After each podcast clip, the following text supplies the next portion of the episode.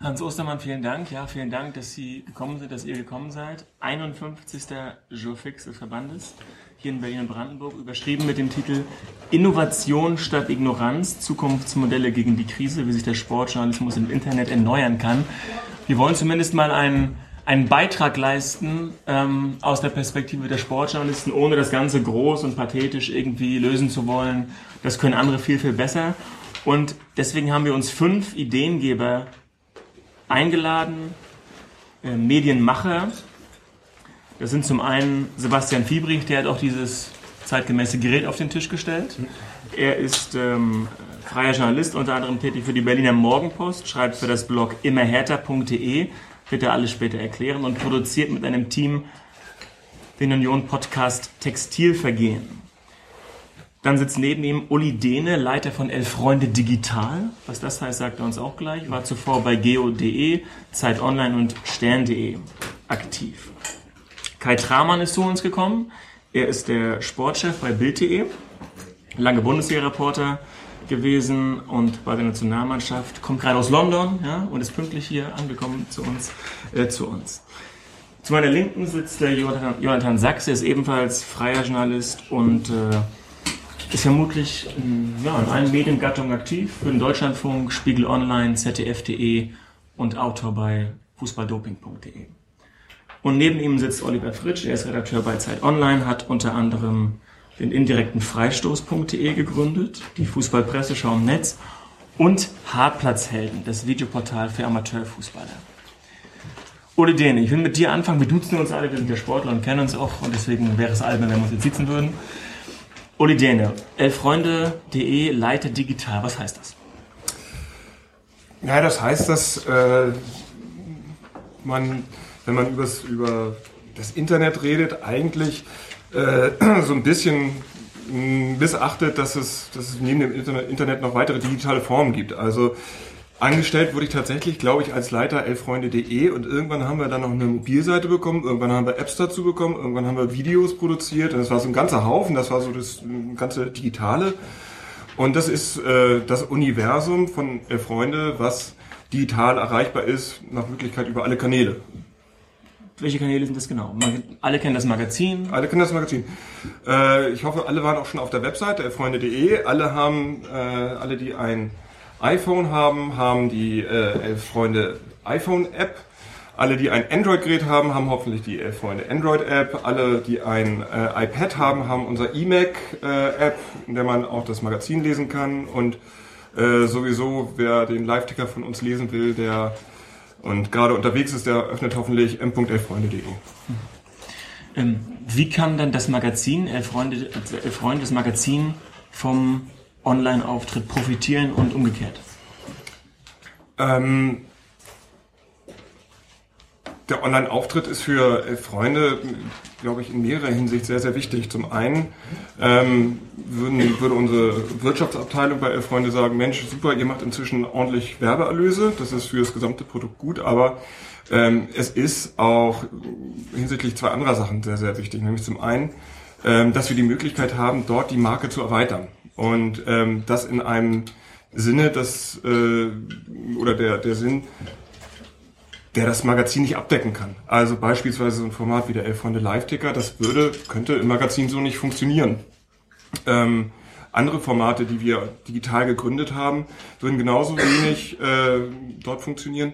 Das heißt, wir bringen diese, diese Lebenswelt Elf Freunde, die sonst wahrscheinlich irgendwie am, am Sonntagnachmittag auf dem Sessel stattfindet oder als Klolektüre, tatsächlich aktiv an den Nutzer ran und ähm, wir haben die Möglichkeit, vor allen Dingen über die Aktivitäten, die wir betreiben, auch gerade im Bereich Social Media, äh, sehr viel mehr Leute überhaupt über die Marke zu informieren. Also vor drei, vier Jahren, als ich da angefangen habe, ähm, da hat Elf Freunde gerade angefangen mit einem Facebook-Auftritt und es hat so ein bisschen gedauert, bis wir ein paar Fans zusammen hatten. Inzwischen haben wir, glaube ich, 280 und ich glaube, Olli, ihr seid noch gerade knapp vor uns oder so mit 350.000 Fans. Und wir können darüber sehen, äh, wie viele Leute die Marke wahrnehmen. Und ähm, das ist natürlich ein tolles Instrument, um überhaupt uns, uns reinzutragen. Gibt es Erhebung darüber, ob regelmäßige Leser oder Abonnenten des Magazins, ob die auch Nutzer des, äh, der Digitalangebote sind? Äh, es gibt Erhebungen. aber die sind A, unregelmäßig und zweitens die letzte Zahl, die ich habe, ist relativ lange her. Die ist, glaube ich, schon anderthalb, zwei Jahre her. Deswegen, da waren es, glaube ich, knapp 25, 30 Prozent. Der Printleser haben uns auch online gelesen und umgekehrt war es genauso. 25 Prozent der Online-Leser waren auch Printleser. Aber ich halte solche Untersuchungen für relativ unscharf, ehrlich gesagt, weil jeder, der mal einmal sich ein Magazin gekauft hat, wird sich wahrscheinlich als Magazinleser bezeichnen. Und jeder, der zufälligerweise mal uns irgendwie auf Facebook gesehen hat, wird auch sagen, Mensch, ja, ich besuche elffreunde.de. Sebastian Fiebrig, wir wollen hier nicht die große, das große Gemälde oder, oder Trends heraufbeschwören, das können wir nicht. Deswegen so konkret wie möglich. Wir haben im Vorgespräch uns ein bisschen ausgetauscht, dass du eine relativ ungewöhnliche Biografie hast. Als Quereinsteiger äh, zum Volontariat, dann eigene Portale gegründet. Vielleicht einen kurzen Überblick, ähm, was es genau damit auf sich hatte. Ja, es ist jetzt vielleicht nicht die klassische ähm, journalistische Laufbahn irgendwie. Ich habe angefangen einfach als Blogger so zum Spaß, textilvergehen.de als ähm, Union-Blog und bin halt darüber dann halt angesprochen worden vom Berliner Kurier, ob ich nicht... Entschuldigung, ihr müsst bitte lauter. Noch lauter? Bitte. Ja, klar. ja, ähm, also vom Berliner Kurier angesprochen worden, ob ich dann halt nicht, also aufgrund des Blogs, ob ich nicht ähm, Volontariat machen möchte. Habe ich dann gemacht und habe aber trotzdem weiter dieses Textilvergehen.de betrieben. Habe vorher, haben wir dann äh, mit Podcasten angefangen, das heißt im Prinzip zu jedem Spieltag so eine Art kleine Radiosendung gemacht. Das machen jetzt schon fünf Jahre, das ist jetzt 188 Ausgaben. Und über die Jahre haben wir dann halt ähm, gerade über diesen Podcast eine sehr rege Community für uns erworben, die uns regelmäßig lesen und hören. Ich finde es, wir können ja erstmal bei immerhärter.de bleiben. Also du bist Mitarbeiter der Berliner Morgenpost und ja, machst... Ich, bin, ich arbeite jetzt frei für die Morgenpost und ähm, blog dann halt auch auf immerhärter.de. Das ist im Prinzip das ähm, Corporate Blog, würde man ja sagen. Ähm, Fanblog für Hertha, wo halt äh, täglich ein Post veröffentlicht wird, das eine sehr, sehr rege äh, Community herangezogen hat. Auf der Seite der Morgenpost. Nee, es ist immer hertha.de. Also es ist aber es ist verlinkt das, miteinander. Es ist, auch, ist verlinkt, aber mehr ist da auch äh, dann nicht so zusammen. Es wird halt vermarktet über die Morgenpost, also Werbung und so weiter. Aber die Community ist halt äh, stark dort. Also man hat so im Schnitt 150 bis 400 Kommentare pro Post und äh, meistens tatsächlich inhaltlich wertvoll.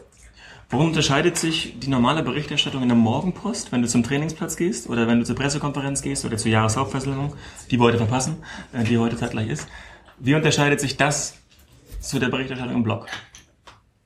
Mm, unterschiedlich. Also manchmal nutzen wir das Blog einfach, äh, wenn es halt äh, schnelle Nachrichten gibt, um die halt darüber sofort zu publizieren, weil für uns ist das ein Klick. Wir müssen nicht irgendwie Online-Reaktion Bescheid sagen, irgendwie, sondern sagen halt, okay, wir hauen es raus, fertig, ist draußen. Oder aber wir nehmen halt Sachen mit, die wir halt in der normalen Berichterstattung einfach nicht darstellen können. Also wenn es halt Besonderheiten im Training gab, das möchte kein äh, Ressortleiter irgendwie dann in sein Blatt lesen. Aber das ist dann halt für diese Special Interest Group ähm, Hertha-Fans, die irgendwie mitgenommen werden wollen, wie es in ihrem Verein weitergeht, ist es tatsächlich mal interessant, oh, der äh, wird im Training auf dieser Position ausprobiert. Das ist nicht zwangsläufig eine Riesengeschichte. Mhm. Müsste der anders formulieren? Müsste er anders texten als in der Also, nachhaltig also ich formuliere anders. Ähm, das ist eine Gewöhnungssache. Ähm, ich bin da ja, flapsiger, natürlich viel mehr Ich-Form. Die eigene Beobachtung ist halt wichtig. Ähm, eher nicht so formal, wie man es dann halt im zweiten Blatt machen würde. Mhm.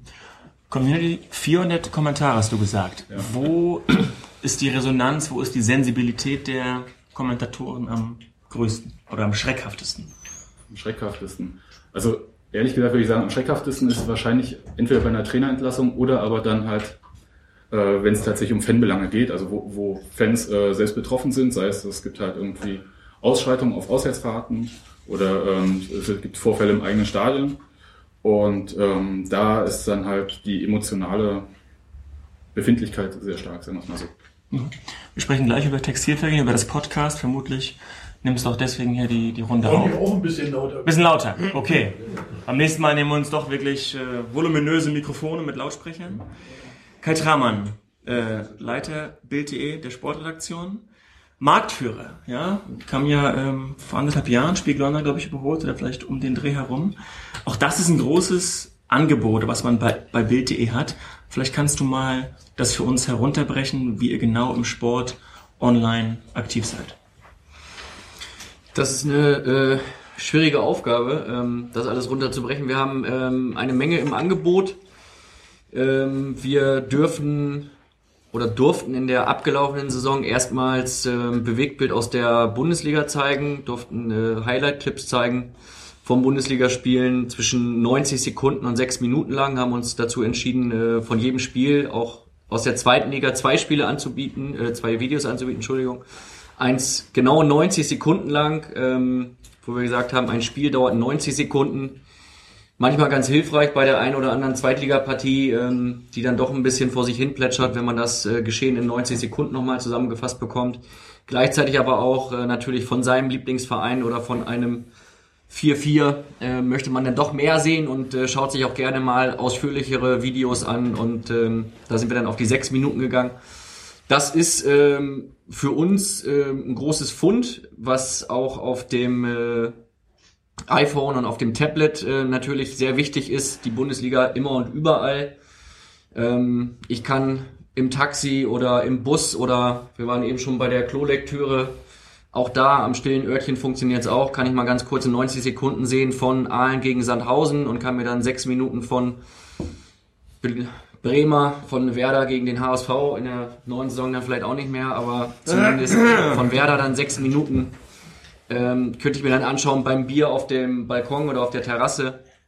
Ähm, wir versuchen uns zudem äh, in aktuellen Halbzeitshows äh, rund um die Champions League, äh, weil wir sagen, wenn im ZDF äh, nicht mal die der Platz bleibt für eine kurze Analyse, sondern es direkt in der Pause dann zu, zu Klaus Kleber und Gundula Gause geht ins äh, Heute-Journal, dann können wir diese Zeit nutzen, äh, um über das Geschehen zu reden, hatten dort äh, nette, hochwertige, hochkarätige äh, Talkgäste mit äh, Herrn Watzke, der sich bei Dortmund gegen Real Madrid äh, telefonisch hat zuschalten lassen. Herr Rummenigge hat es auch gemacht bei Bayern gegen Real Madrid. Ähm, bei Real Madrid gegen Atletico werden wir dann darauf verzichten, weil da fehlt uns dann der deutsche Bezug. Werden es jetzt am, am Wochenende nochmal äh, wahrscheinlich probieren mit dem Pokalfinale nutzen da aber auch so ein bisschen unseren Vorteil, den Vorteil des Internets zu sagen, ähm, wir tauchen nicht auf in der Programmzeitschrift.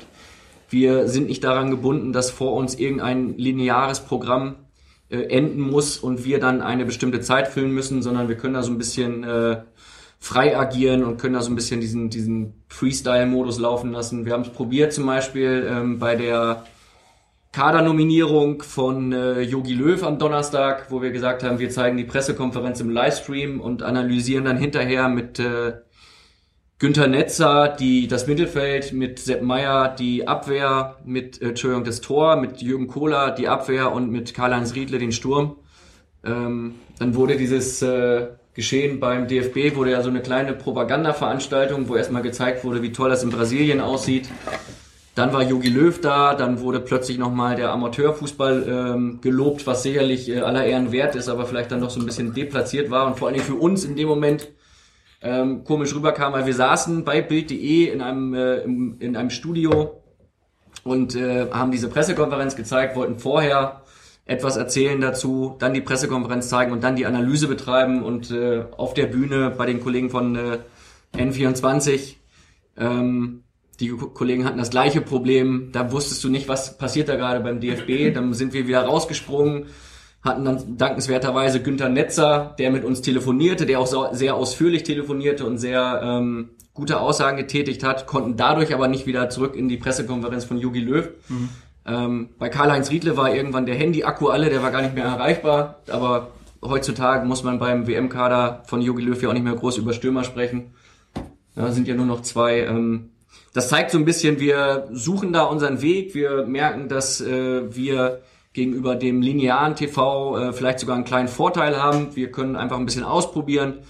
Ähm, müssen da allerdings klar auch aufpassen, dass wir äh, nicht zu viel, ja, sagen wir mal, zu viel Käse senden, ja, dass es dann nicht irgendwann Klamauk wird und dass der User dann sagt, Mensch, äh, bei Bild.de ähm, da reden die zwar über Fußball, aber das, das macht nicht viel Spaß. Deswegen haben wir uns halt dazu entschieden, große Namen an Land zu ziehen mit dem Netzwerk, welches wir aus, aus äh, der guten alten Bildtradition haben, natürlich von der Zeitung geprägt. Ähm, aber da so Namen zu haben wie Netzer, ähm, Rummenige, Watzke ist einfach schon schön. Wenn man dann überlegt, beim ZDF parallel passiert da nicht, äh, nicht viel, beispielsweise bei der Champions League. Was wir sonst machen ist, ähm, wir probieren uns bei vielen Livestreams aus, ähm, hatten die Eishockey äh, Finals zuletzt im, im Livestream, haben Real Madrid im Livestream. Ähm, wir Lass mich da kurz mal einhaken. Gerne. Ähm, ihr habt ja vermutlich als Printredaktion die meisten Redakteure, die meisten Mitarbeiter auch verantwortlich für die Vereine, die dauerhaft betreut werden. Ähm, man hört bei manchen Pressesprechern, auch bei Journalistenkollegen immer so unterschwellig so eine leichte Abneigung heraus, alles so schnell, keine Reflexion, man muss Nachrichten rausschicken. Ähm, wie ähm, beauftragt ihr eure Redakteure? Wenn die irgendwas was rausbekommen, was relevant ist, gerade als Boulevardmedium, muss das sofort ähm, rausgebracht werden oder hält man das zurück, um vielleicht die Zeitung am nächsten Tag besser zu verkaufen? Ähm, bisschen über die Strukturen, wie das die, die Printredaktion, die Online-Redaktion, wie die ineinander greift. Ähm, ja, muss ich auch wieder aufpassen, dass ich jetzt nicht zu weit ausufer. Ähm, wir haben seit drei, vier Jahren sind wir da eigentlich dabei, das Ganze zu verzahnen. Und äh, gerade durch diese Bundesliga-Geschichte, ähm, dass wir Videos zeigen dürfen aus der Bundesliga, ähm, das hat das Ganze nochmal extrem vorangetrieben. Ähm, wir hatten früher eine Struktur bei uns in der Redaktion vom Aufbau her, den sogenannten Balken. Da saßen dann die Sportchefs nebeneinander, da saß ein Layouter und da saß ähm, der, der Fotochef äh, mit am Tisch. Ähm, das Ganze haben wir vor ein paar Monaten, ich glaube vor drei oder vier Monaten, haben wir es äh, einmal komplett aufgesprengt und haben gesagt, okay, wir strukturieren diesen Balken jetzt so, dass es auch Sinn macht, dass ähm, auch online dort kräftig vertreten ist. Sprich, da sitzt jetzt ähm, ein Social Media Redakteur, da sitzt ein Videoredakteur, da sitzen ähm, Producer, die diese Seite, ähm, die Bild.de Sportseite permanent umbauen. Da sitzen Grafiker, so dass dort ähm, ja, 12, 14 Leute an einem Tisch sitzen und wenn eine Entscheidung fällt, wenn eine Nachricht reinkommt, jeder einmal aufhorchen kann und weiß, aha, in Mainz äh, am Samstag, da haben wir ein aktuelles Beispiel, ähm, passiert ist dann ja, da klingelte dann äh, das Telefon bei Walter Straten, beim Sportchef der Marke Bild ähm, und äh, er hörte dann von diesen Tuchel-Gerüchten aus Mainz. Dann schaut man sich natürlich Fragen an und denkt sich, das kann eigentlich gar nicht sein und äh, wahrscheinlich ist es irgendeine Ente, die uns da jetzt gerade durch, äh, durch die Redaktion watschelt und das wird sich schnell erledigt haben, aber nein, es nahm dann Fahrt auf und da wussten wir halt auch, ähm, diese Nachricht können wir nicht lange halten, weil äh, die Kollegen von Sky natürlich äh, erstklassig vor Ort gearbeitet haben und haben Tuchel interviewt und haben Heidel interviewt.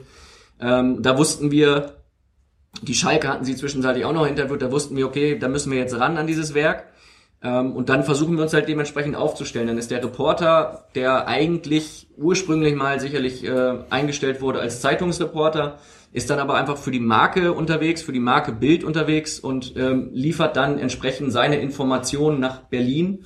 Und wir entscheiden dann vor Ort, was muss wann äh, auf die Straße, was muss wann wo veröffentlicht werden. Wenn wir natürlich eine Nachricht haben, es war bei Mario Götzes Wechsel zu äh, den Bayern der Fall, wo wir wissen, das kommt jetzt, das ist so, das steht für uns so sicher, dass wir damit nicht sofort auf den auf den Markt müssen. Dann versuchen wir natürlich das Ganze für uns erst einmal entspannt vorzubereiten, das nochmal gegenzuchecken. Gerade in dem Fall ähm, war es dann ja doch so, dass man sich da ganz äh, sicher sein musste, dass man in der Regel immer sein sollte. Aber da war natürlich nochmal so eine besondere Sensibilität da, weil es gab gar keine Gerüchte von Mario Götze zum Thema Bayern und plötzlich äh, ist er da schon. So war unser, unser Stand. Und dann sagen wir halt, okay, das äh, schicken wir dann am, äh, am Abend ähm, bei Bild.de raus. Jetzt haben wir ja die Möglichkeit, ähm, den, den Paid-Content voranzutreiben, dass wir sagen können, okay, das geht dann als Bild Plus ähm, auf die äh, Seite von Bild.de. Oder aber wir machen es spätestens um Mitternacht, ähm, weil um Mitternacht ist dann die Zeitung ja auch äh, erhältlich in äh, München, Köln. Ich glaube, in Berlin hier auch am, am Bahnhof bekommst du dann ja schon den, den Andruck äh, der Zeitung. Dann geht das Ganze raus als, als PDF in irgendwelchen, äh, in irgendwelchen Apps. Ähm, sprich, da musst du auch immer aufpassen und da geht's dann auch los. Du kannst es schon fast nicht mehr kontrollieren, was, wann, wo, wie ähm, auf die Reise geht. Und ähm, ja, um das abschließend zu sagen, das sind alle Reporter ähm, mittlerweile so ein Stück weit infiziert auch davon. Weil wenn du einen äh, Transfer weißt und der Verein sagt, ja, ne, wir geben in einer Stunde eh eine Pressekonferenz, dann kannst du nicht mehr auf die Zeitung von morgen warten, sondern dann bist du froh, dass es äh, Twitter, Facebook oder halt Bild.de gibt und dann arbeitet man da Hand in Hand. Mhm. Oliver Fritsch, Redakteur, Zeit Online, die Zeit etwas nachdenklicher, etwas reflektierter, versucht, versucht sie zumindest so abzugrenzen, auch von anderen Portalen. So nehme ich das zumindest wahr. Ihr seid drei Sportredakteure. Du wirst auch demnächst nach Brasilien aufbrechen zur Weltmeisterschaft. Immer mal wieder in den Mediendiensten das Thema, die großen Tanker wie Spiegel, wie Fokus, wie Zeit, behandeln die ihre Online-Redakteure genauso gut. Wie ist, das, wie ist das bei euch? Wie ist das bei der Zeit? Also mir geht's gut. Ja, das und, sehen wir. ähm, die, die Wertschätzung für die Online-Redaktion ist gut. Sie wächst, muss man sagen. Ähm, und im, im Online-Ressort ist auch völlig klar, dass wir von der Marke Zeit, die seit Jahrzehnten ja auch in, in der, sozusagen in, in unserem Land eine, eine Rolle spielt, in der, nicht nur in der Pressegeschichte, äh, dass wir davon profitieren. Ähm, ähm, und dass das immer noch sozusagen das, die Mutter äh, dieser ganzen Flotte ist. Ähm, die Wertschätzung sozusagen für Online, die Verzahnung zwischen Print und Online ist äh, natürlich auch äh, es kam nicht von heute auf morgen. Äh, ich muss ja auch dazu sagen, ich bin ja nicht von, von Anfang an bei Zeit Online, aber es gab in letzter Zeit doch einige, äh, einige Schritte, die ähm, halt deutlich zu erkennen geben, dass der Zeitverlag, das Holzbring Verlag auf äh, das digitale Geschäft setzt. Also letzte Woche hatten wir äh, ein Lounge von äh, Zeit Magazin äh, online. Ist jetzt wenig hat mit Sport zu tun, aber da ähm, also ich glaube, dass sich das schon so sehen lassen kann, dass man sagen kann, das ist in Deutschland äh, konkurrenzlos, das digitale Angebot. Also ähm, eine, eine visuelle und technisch funktionale Darstellung von Magazininhalten mit Long-Read-Formaten, ähm, mit Einbindung von Videomaterial, von äh, Daten und äh, Fotostrecken, wo man ähm, auch die Geschichte noch vertiefen kann. Ähm, und das im Magazinstil ist, ist sage ich mal, in Deutschland ein, ein Pionierprojekt. Und das, das zeigt, dass ähm, die gestiegene Bedeutung äh, von Online. Hm. Lass mal praktisch werden. Das Zeitdossier drei Seiten, hat ungefähr 30.000 Zeichen, 30.000 Buchstaben inklusive Leerzeichen. Eine Seite in der Zeit, so ist der durchschnittliche Artikel, sind 15.000 Zeichen. Mhm. Eure Texte sind zwischen 4.000 und 5.000 mhm. Zeichen. Ist der Leser online bereit, auch lange Texte zu lesen? Ähm, wie geht ihr auf, wie geht ihr auf den, auf den Leser zu? Ja, das ist eine gute Frage. Ähm, ähm, ja und nein. Also ähm, ich glaube schon, dass die Aufmerksamkeitsspanne ähm, online gerade auch im Mobil äh, geringer ist als jetzt am, am Holztisch in der Küche äh, mit äh, unserer großen, ähm, manche sagen Grabplatte. Ja. ähm, ähm, das ist online schon ein anderes Nutzungsverhalten. Allerdings stellen wir auch fest, dass es zu gewissen Uhrzeiten äh, und Tageszeiten auch die, also auch eine Bereitschaft gibt, sich auf lange Texte einzulassen die Dossiers landen ja auch alle online. Das sind ja sozusagen, das sind ja Filetstücke aus dem Blatt und die, die User schätzen das. Ähm, vielleicht nicht gerade ähm, morgens um halb sieben, ähm, wenn sie in der U-Bahn sitzen, äh, aber vielleicht, ähm, vielleicht am Wochenende oder vielleicht auch am Montagabend. Ähm, also das, das sind sozusagen Erfahrungen, die wir äh, gerade machen, wo es aber auch noch nicht, das ist noch nicht so in Stein gemeißelt. Wir wissen alle, dass jede Nachricht von einem Bundesliga-Verein äh, oder der Götzewechsel, wie auch immer, hat per se mehr Klickzahlen als jetzt das nachdenkliche Stück über, über Doping oder über Korruption im Sport. Ja. Wie versucht ihr dort den, die Balance zu finden, dass euer Chefredakteur nicht sagt, ah, ihr müsst mal wieder ein bisschen mehr, bisschen mehr Klickzahlen bringen? Ja. Naja, sozusagen ja, wie in, in den meisten Tageszeitungen auch so eine Frage sozusagen von der Quersubventionierung. Ne? Also man hat äh, äh, sicherlich äh, Texte, wo man allein vom Thema her weiß, das wird jetzt geklickt, ja, also ähm, Länderspiel, ähm, Fußball-Weltmeisterschaft, das ist sozusagen jede kleine Nachricht hat sozusagen sofort Traffic, während jetzt irgendwie das sportpolitische Hintergrundstück äh, kannst du davon ausgehen, dass das vielleicht nur die Hälfte hat oder vielleicht sogar nur ein Zehntel. Aber dennoch ist, ähm, ist uns das wichtig als Sportressort, aber auch äh, unsere Chefredaktion, dass, äh, dass wir solche Themen behandeln, weil sie ganz einfach auch unser Profil ausmachen. Ich glaube nicht, dass es zu kurz kommt. Ich äh, würde mir sogar wünschen, dass wir noch, also das, äh, also sagen, oder andersrum an, angesetzt, ist natürlich immer eine, eine Balance, die man finden muss. Und auch wir sind als Online-Medium auch von, von, äh, vom Tagesgeschehen abhängig. Also oft werfen wir unseren Wochenplan auch noch zweimal um, weil dann doch noch irgendwie äh, eine Nachricht reinkommt, der wir uns widmen müssen. Und das etwas längere Stück schieben wir auf nächste Woche und vielleicht auch manchmal noch auf die übernächste. Ähm, das ist so, so wie so ein, ja, also wie so ein Atlantikflug, ja, Transatlantikflug, wo man irgendwie nie auf Kurs ist, aber, ähm, aber dann doch ankommt. Du bist ja bekannt geworden mit der Presseschau indirekt der Freistoß.de ja. und später dann mit dem Videoportal Hartplatzhelden. Aus welcher Motivation heraus hast du denn den indirekten Freistoß gegründet? Ja. Und äh, du hast ja dann erst, wie gesagt, indirekt dich mit den traditionellen Medien beschäftigt und mhm. dann bist du selbst Teil. Ja. Bisschen davon. Da muss ich schon nachdenken, weil es ist ja schon 13 Jahre her. Äh, ich habe vorher nochmal nachgeguckt. Ähm, damals gab es noch keine Blogs. Damals zumindest noch nicht so auf dem deutschen Markt. Da gab es noch nicht Facebook, von Twitter ganz zu schweigen. YouTube war noch nicht gegründet. Das war ähm, für mich eine Chance, äh, sozusagen eine Bühne zu finden, um zu publizieren. Ich hatte war sozusagen, ich habe keine journalistische Ausbildung. Ich habe zwar studiert, auch äh, Journalismus, aber ich war sozusagen kein, ich war an der, war an der Universität Mitarbeiter und ähm, da gab es halt die Chance Internet und ich hatte eine Idee, ähm, eine Presseschau über, über Fußball, wo wir dann FAZ zitiert haben, und Süddeutsche und die Taz und so weiter. Ähm, und es war einfach mal Spaß haben und mal was probieren. Und im Nachhinein hat das sozusagen, hat mir zwar erstmal kein Geld eingebracht, aber es war Eigenmarketing. Ähm, und es waren auch Pionierzeiten, muss man sagen.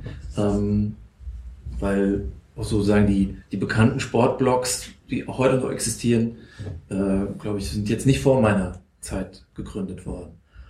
Und Hartplatzhelden ähm, ist im Prinzip dieselbe Motivation. Das ist natürlich ein ganz anderer sozusagen ganz andere Herangehensweise. Beim indirekten Freistoß haben wir sozusagen die reine Textversion äh, ähm, oder so Textanalyse und hartplatzhelden.de, für die, die es nicht wissen, ist eine Amateur-Fußballseite, die Videos zeigt von äh, Kreisligaspielen und Jugendspielen.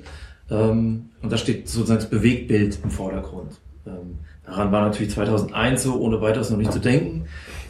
Und vielleicht waren wir selbst 2006 mit dieser Idee noch zu früh. Mhm. Hast du auch ein bisschen Ärger mit gehabt? Kommen wir gleich darauf zu sprechen mit den Hartplatzhelden.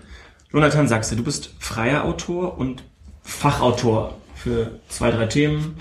Radsport, Doping, auch Korruption. Ich glaube, dass bei dir die mediale Darstellung erstmal nebensächlich ist, weil du ja, wie gesagt, online, Hörfunk, auch Print arbeitest. Erzähl uns doch mal bitte, wie wichtig der Online-Bereich für die, für die eigene Profilschärfung eines freien Journalisten ist. Für mich sehr wichtig. Also ich glaube, es ist für jeden Journalisten wichtig, aber für die Freien ganz besonders.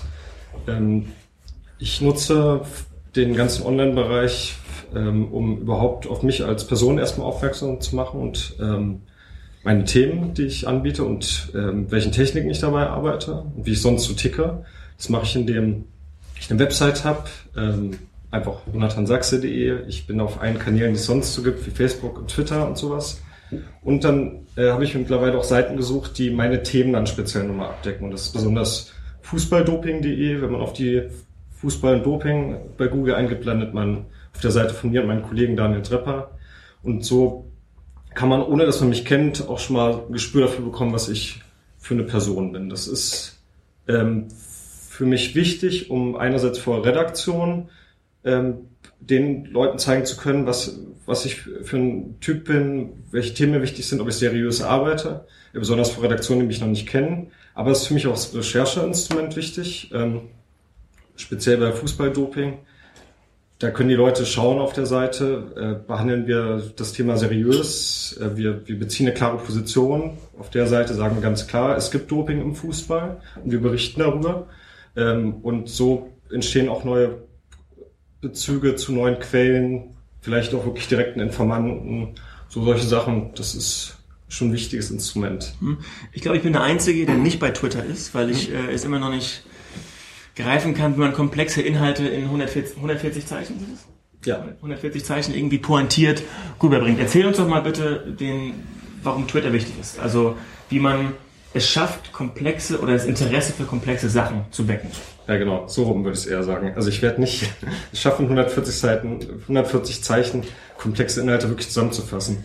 Äh, Twitter kann man aus meiner Sicht vielfältig nutzen. Also einerseits auch dieses Instrument, Leute können mich dort ganz leicht finden, mich ganz leicht kontaktieren. Sie müssen nicht erst irgendwo meine E-Mail-Adresse rausbekommen oder äh, meine Telefonnummer oder sowas, sondern das ist schon mal ein klares, eine klare Plattform. Dort können Sie mich direkt anschreiben, genauso wie bei Facebook oder so. Das ist so eine Sache. Ich kann andererseits äh, mitlesen bei Leuten, die mich interessieren, die äh, auch meine Themen berühren, mögliche Informanten, Kollegen, ganz andere Bereiche und kann mir dadurch auch so eine eigene dynamische Presseshow entwickeln. Also wenn ich nur Leuten folge, die so meine Themen äh, abhandeln, dann sehe ich ja automatisch auch die Nachrichten, die vielleicht auf mich zugeschnitten sind. Da muss ich natürlich trotzdem auf andere Portale gehen, um die Welt auch im Ganzen zu sehen. Aber das ist schon mal für mich so ein kleiner Filter. Und zusätzlich ist das für mich auch ein ähm, Rechercheinstrument. Ich kann ja auch nachvollziehen, was andere Menschen da machen und wer miteinander geschrieben hat. Also gerade wenn es bei irgendwelchen Recherchen um Beziehungsgeflechte geht oder so. Äh, auch Fußballer schreiben unter, auf Twitter untereinander. Im Radsport war das für mich ein ganz wertvolles Instrument. Ich war jetzt die letzten drei Jahre bei der Tour de France und da schreiben die Fahrer extrem viel miteinander über Twitter. Das ist deren Hauptmedium. Wenn sie abends im Hotelzimmer liegen auf einer Massagebank, twittern sich alle gegenseitig an und schreiben sich irgendwelche Sachen. Da habe ich gleich zig Sachen, hatte ich vor einem großen Wettbewerbsvorteil am Anfang gegenüber anderen Kollegen, die auf Twitter gar nicht gekommen sind. Und, und das, das war das Medium mit den schnellsten Nachrichten. Und auch so, glaube ich, Thema Aktualität. Es gibt kein Medium, wo die Nachrichten schneller veröffentlicht werden können. Du musst doch Geld verdienen, gerade als Freier. Ähm, wie zahlen denn da die, die, die klassischen Online, die klassischen Medien und dann die Online-Portale? Und wie schaffst du es dort, ich bin selbst Freier, wie, dass man sein Fachgebiet möglichst breit streut, ohne den Auftraggebern das Gefühl zu geben, es irgendwie beliebig in die Welt zu streuen? Ja, ähm, ich suche mir, es ist ein bisschen unterschiedlich von Thema zu Thema. Ich, ich glaube, es gibt Themen, da bin ich, da kann ich mir sicher sein, da äh, wird es Abnehmer geben. Da muss ich jetzt gar nicht vorher mit wem sprechen. Da stimmt die Geschichte und dann kann ich auf bestimmte Medien zugehen, mit denen ich Interesse habe, zusammenzuarbeiten. Das ist meine Lieblingsposition, weil dann habe ich es selber in der Hand. Es gibt aber auch andere Situationen. Bei der Tour ist es zum Beispiel so, bevor ich da hinfahre, drei Wochen dein Event begleite, spreche ich vor die Redaktion an, frage, haben Sie Interessen, wie viel Interesse, wie viele Themen würden Sie dann ungefähr abnehmen, welche Richtung, ich hätte da schon mal so die und die Sachen.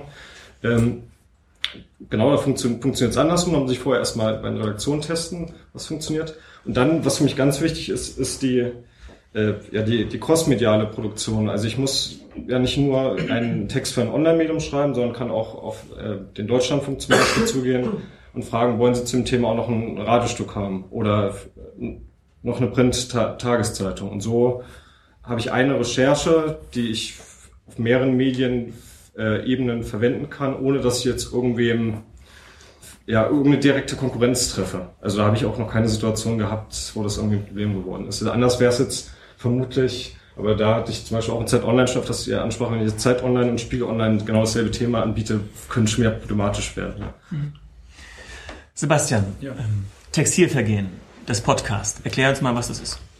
Also, das ist im Prinzip ähm, Setting ist fast wie ein Radiostudio, bloß ist unsere Küche zu Hause. Sitzen fünf Leute mit Headsets auf.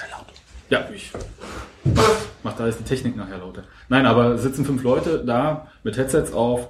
Mischpult steht auf dem Tisch, wird halt aufgenommen. Wir diskutieren über das aktuelle Spiel meistens von Union und versuchen dann halt bestimmte Ereignisse noch einzuordnen. Das äh, klappt mal mehr, mal weniger gut. Ich versuche immer zu sagen, es ist wie Doppelpass, bloß mit äh, ja, mit ohne Jörg und Tora und ähm, halt nur Union und nicht so viel Bayern.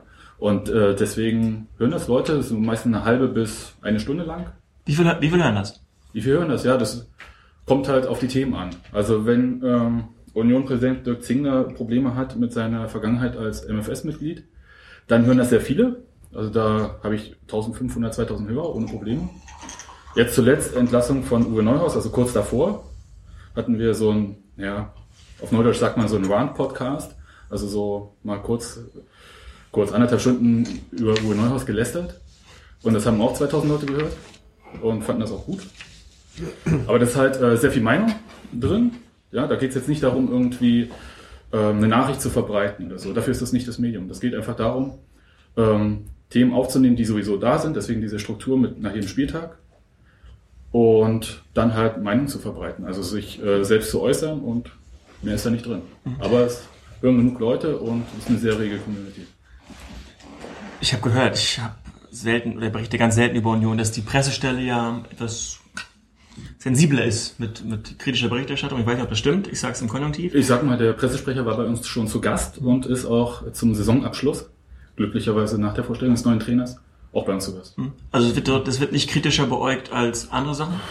Nö, also wie soll ich sagen, ähm, wir hatten, da war ich noch gar nicht äh, beim Kurier, also noch gar nicht als hauptberuflicher Journalist irgendwie unterwegs, hatte aber den Anspruch irgendwie beim Schreiben äh, nicht bloß ähm, Zeitung zu lesen und das irgendwie da herumzumeinen, sondern wollte halt schon auch Geschichten machen und hatten dann halt normal eine Akkreditierung beantragt, dann auch bekommen und dann halt äh, O-Töne eingebaut aus den Mixzonen. Darf ich das jetzt hier so laut sagen? Ja. Ähm, als Podcast, das sieht die DFL nicht vor. Die haben Podcast nicht drin, deswegen ist das alles legal. Und ähm, das äh, Pressekonferenzen besucht. Äh, morgens äh, ein Teil von unserem Team, auch bei der Vorstellung des neuen Trainers dabei. Also da klappt es, also so alles in dem Sinne funktioniert eigentlich wie bei jedem anderen Medium, was irgendwie über den Verein berichten möchte. Hast du einen Überblick, ob das ein einmaliges Projekt ist, ob es davon viele in Deutschland gibt und ob andere Pressestellen, ich höre mal bei Markus Hörweg ab und zu beim FC Bayern, der klagt immer, jetzt kommen die ganzen Blogger auch noch an und äh, ähm, wie ist das in Deutschland? Also bestimmt schon seit fünf Jahren so, Ja. ähm, dass die äh, Pressestellen äh, mit solchen Anfragen halt, äh, ja, überrannt weiß ich nicht. Das ist halt immer so Ansichtssache, was halt vorher so ein normalen Aufkommen war. Ich denke, beim FC Bayern kommt halt sicher ein bisschen mehr als meinetwegen jetzt beim FC Augsburg. Mm, Es gibt halt Klagen von vielen Bloggern, dass sie da halt nicht äh, rankommen, dass sie nicht ernst genommen werden. Ich rate denen immer einfach mal einen Hörer in die Hand zu nehmen, nicht bloß E-Mails zu schreiben, die Leute anzurufen, sich mit denen zu treffen. Das haben wir dann auch, ähm, als Hertha abgestiegen ist, hatten wir das dann halt auch mit Hertha gemacht, dass wir ähm, uns mit denen mal getroffen hatten, mit der Medienabteilung und gesagt haben, wir wollen noch ein bisschen mehr über Hertha berichten und das war dann auch okay. Also das geht schon, wenn man dann halt möchte. Aber man muss halt, äh, ja, wie jeder Journalist, ne, Aufwand betreiben. Bloß in dem Fall ist es halt äh, Hobby gewesen. Gibt es das Ziel, es vielleicht auch nochmal zu entwickeln? Video oder Ein Video ist äh, gerade was Fußball betrifft ja ein sehr heikles Thema. Ähm, Olli wird das ja wissen. Ähm, mit äh, Videos im Fußball und Exklusivität und der Kollege von Bild.de wird es noch besser wissen, weil sie zahlen ja auch dafür. Ähm, das, da, da sind Vereine wirklich sehr sensibel, vor allem weil sie noch selbst ihr eigenes Produkt da haben, also ihr Club TV meistens. Da lassen die sich ungern in die Karten schauen oder man muss halt äh, den Spieler vor so einem Logo-Friedhof äh, abfilmen. Das ist dann halt auch eher unattraktiv. Nee, Video wollen wir nicht machen. Was wir machen, äh, ist halt, nö, ich denke, wir wollen halt ein bisschen mehr Gäste haben. Das, ähm, wir wollten schon immer mal den Trainer haben, das äh, ist vielleicht demnächst eine Chance. Und dann äh, schauen, dass wir eher die äh, Leute, die uns hören, noch besser einbinden können. Also das heißt, äh, wir wollen Leute dazuschalten. Wir hatten das einmal gemacht, da war ausnahmsweise mal ein Unionsspieler ähm, Nationalspieler geworden und ähm, Länderspiel Luxemburg, ein Journalist war vor Ort und den haben wir dann per Skype zugeschaltet. Das war ganz gut. Ist halt alles aufwendig, weil halt äh, das so nicht so verlässliche Technik ist. Da muss man ein bisschen rumnörden, muss sich halt mit dieser ganzen Audiotechnik mal auseinandersetzen. Aber das werden wir in der nächsten Saison machen. Und wir wollen Livestream. Also das heißt, ähm, bisher Podcast, wir nehmen auf und so eine knappe Stunde später ist es dann online. Die Leute machen dann Pling auf Mobiltelefon, dann ist der Podcast da, können sich anhören. Und wir wollen das dann Livestream, so halt wie normal Radio, so wie ihr das halt auch macht. Wir sagen dann halt an, zu dem Zeitpunkt gehen wir auf Sendung, dann senden wir, dann ist dann Chat offen, die Leute können mitdiskutieren, können äh, Sachen reinwerfen. Und äh, das ist der nächste Schritt. Und das Schöne ist, in Deutschland muss man dafür keine äh, Lizenzen beantragen. Also da haben wir was dem Radio und dem Fernsehen voraus. Du hast im Vorgespräch gesagt, dass du, dass die Frage nach dem Geld ist für dich nicht die zentrale, aber wenn man leidenschaftlich ist, dann schaut man darüber hinweg. Aber natürlich ist die Frage nach dem, nach dem Geld doch wichtig. Wie finanziert ihr das? Ja, ähm, die laufenden Kosten kriegen wir locker finanziert. Das ist überhaupt kein Problem. Es gibt so einen Micropayment-Dienst, der heißt Flutter. Der hat sich in Deutschland gerade in der Podcast-Szene sehr durchgesetzt. Das äh, bei Texten überhaupt nicht, interessanterweise. Aber es ist halt, wenn man so eine Community hat, die Leute hören die Stimmen, die haben das Gefühl, sie kennen sie. Es ist dann halt auch über die 34 Spieltage so ein bisschen auch eine Soap-Opera, die sie durch die Saison begleitet. Also sind halt sehr treu und die machen dann halt einen Klick drauf und dann gibt's halt ein bisschen Geld und zusammen ist das, ja. Also die Serverkosten sind drin, über PayPal kommen Spenden Wie hoch rein. sind die Was, äh, Serverkosten? ja, was, äh, irgendwas mit 40 Euro im Monat oder so, das ist alles vertretbar.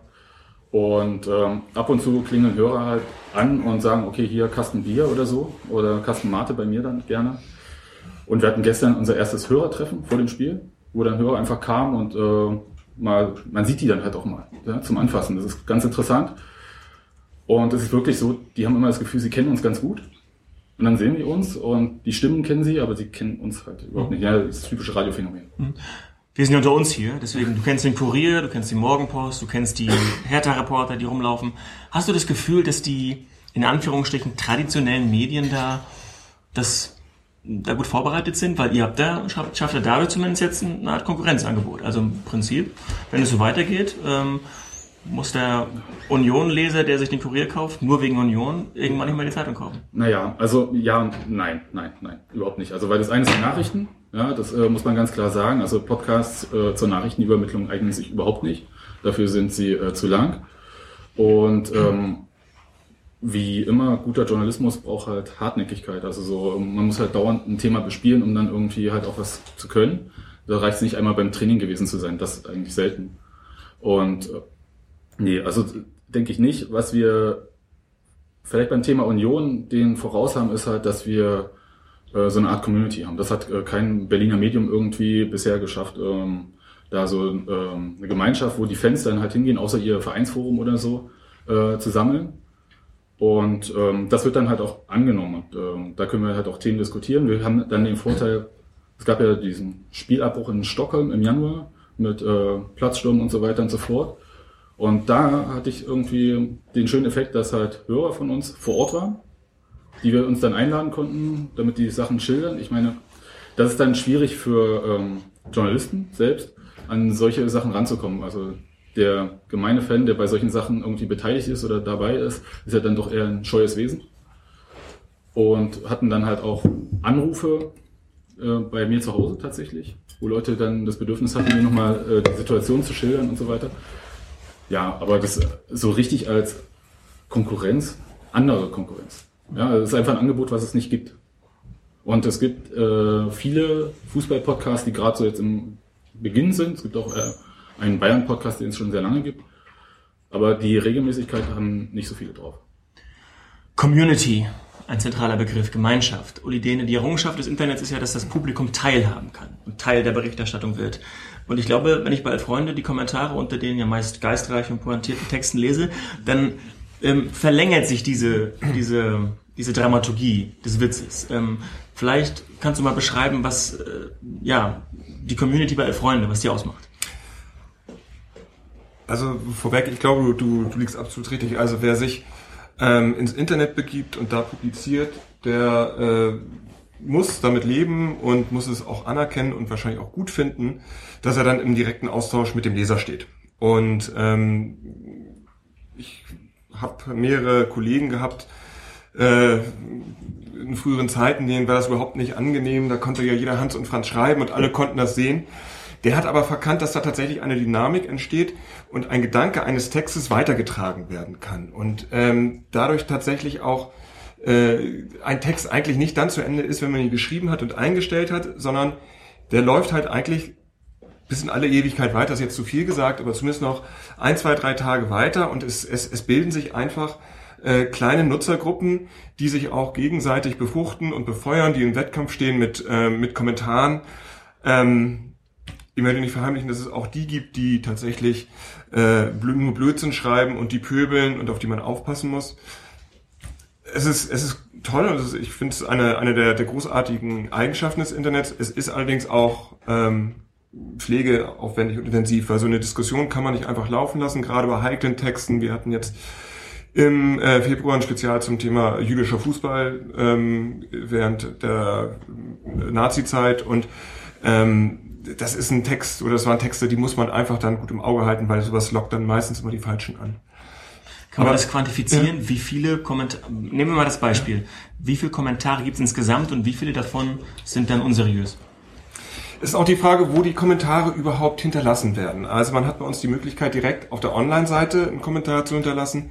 Man kann natürlich aber auch auf Facebook, wir alle Texte, die wir digital veröffentlichen, die äh, stellen wir auch äh, auf Facebook ähm, rein oder auch auf Twitter.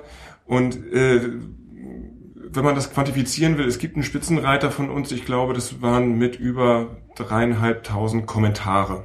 So, das ist ein echter Aufwand, das dann im Blick zu halten, aber man kann auch da sich eigentlich auf seine Leser gut verlassen.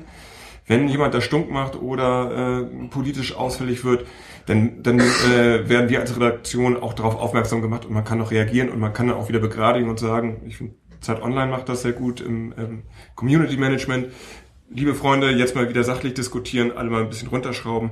Ähm, wir wollen hier eine vernünftige Diskussion haben. Wird das erst geprüft, bevor es online geht? Oder wird das Nein, das hätte aus, aus unserer Sicht etwas von, von einer Zensur, ähm, sondern wir lassen es laufen. Wir gehen auch das Risiko ein, dass da Blödsinn steht. Ähm, es gab jetzt gerade einen, einen Text bei uns auf der Seite über den äh, türkischen Fußball. Auch das ist natürlich wieder ein äh, gefundenes Fressen für irgendwelche Irrnasen gewesen, die meinten, sie müssten sich jetzt politisch äußern und Pauschalurteile absondern. Ähm, die werden aber dann auch relativ schnell mundtot gemacht.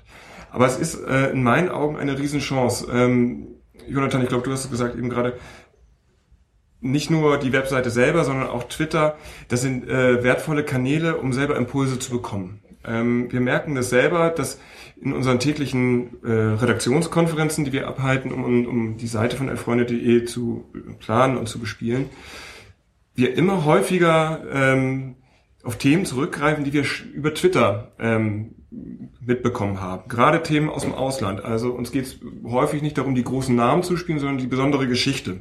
Und die besondere Geschichte muss nicht immer ganz laut geschrien werden, aber es reicht über Twitter mit den äh, richtigen Personen in Verbindung zu stehen. Ähm, und es gibt, glaube ich, kein Medium, das so schnell so, eine, so einen interessanten Fakt oder irgendein Phänomen ähm, transportieren kann. Das heißt, wir kriegen auch sehr, sehr viel von unseren Nutzern. Ähm, und das ist ein, für uns ein Riesenmehrwert. Mhm.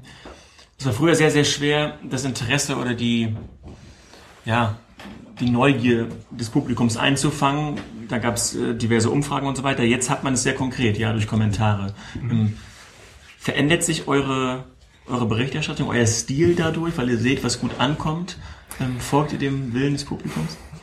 Ähm, jein. Wir haben natürlich einen Blick drauf. Wir wissen, äh, was gut ankommt. Ähm, aber es ist, es ist auch bei uns eine, eine quersubventionierte Sache. Wir wollen auch ähm, nicht nur die Inhalte haben, von denen wir wissen, das erzeugt viele Klicks, sondern wir wollen natürlich auch unser Profil schärfen. Und dazu gehören auch Themen, die einfach unbequem sind, die auch sperrig sind. Dazu gehören auch redaktionelle Dickschiffe über äh, 10, 15.000 Zeichen, die wir dann versuchen, möglichst mediengerecht darzubieten.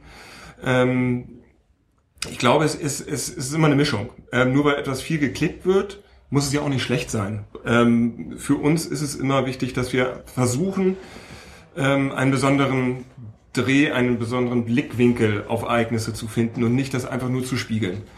Ähm, und häufig profitieren wir davon, dass wir ähm, von äh, vielen Nutzern auf Facebook, auf Twitter einfach äh, geteilt werden. Das heißt, wir werden weiter empfohlen, dass es ein sehr lesenswerter Inhalt ist.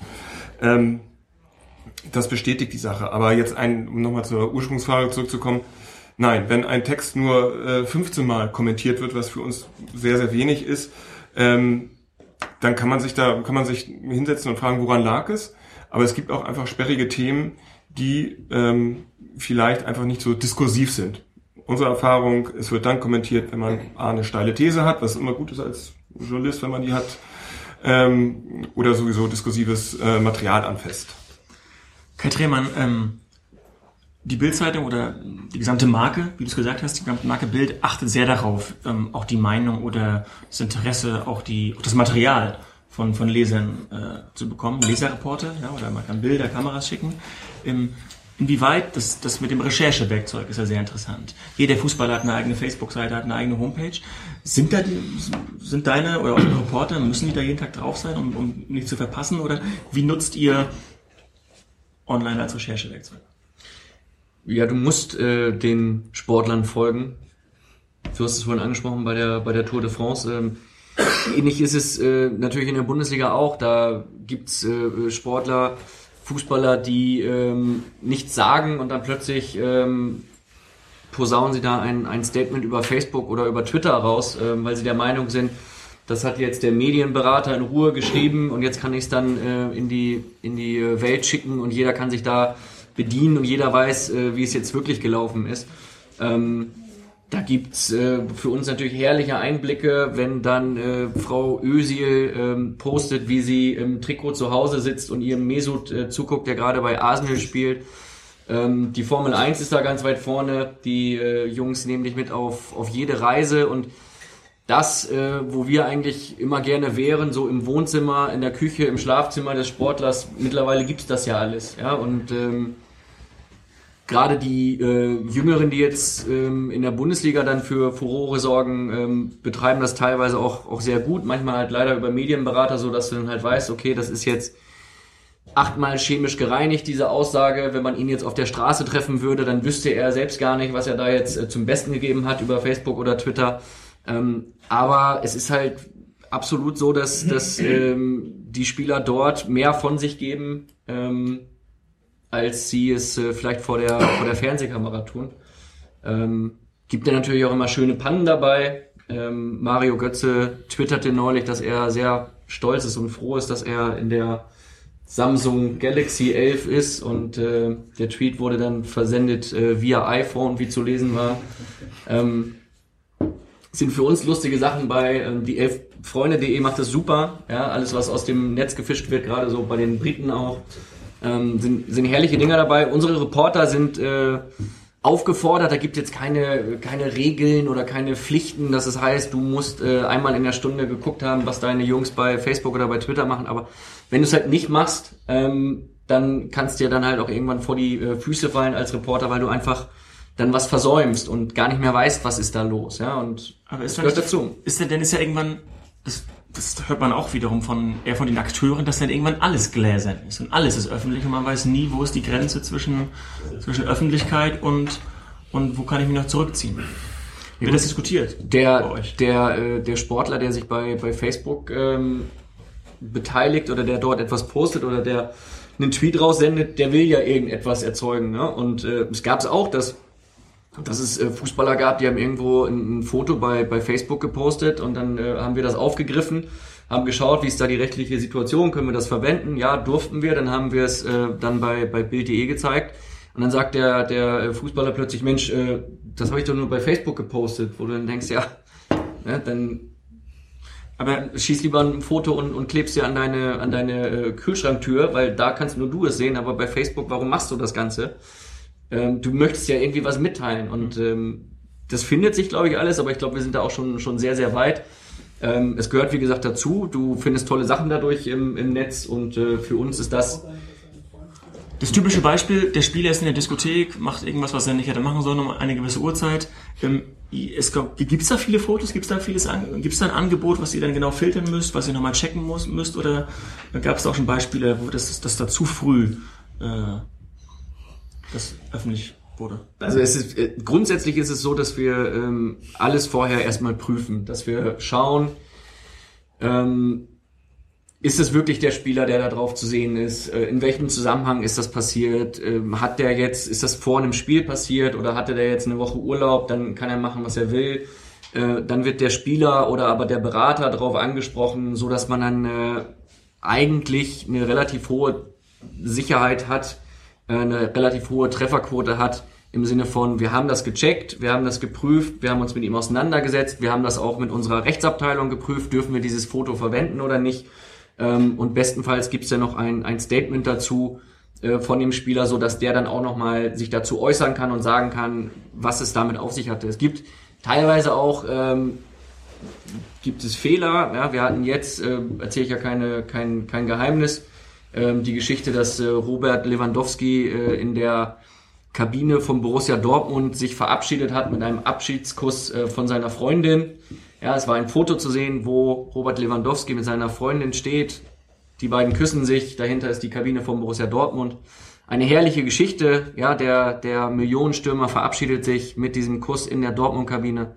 Ähm, dann stellte sich leider raus, ähm, dass in diesem Bild irgendwo, bei, wenn man genauer hingeguckt hat, ich ähm, hatte an dem Tag frei, kann mich hier wunderbar rausreden. Auf jeden Fall war in diesem, in diesem Bild war komischerweise irgendwo eine freischwebende Türklinke. Und äh, es waren Trikots im Hintergrund von Dortmund-Spielern, die da gar nicht mehr spielen.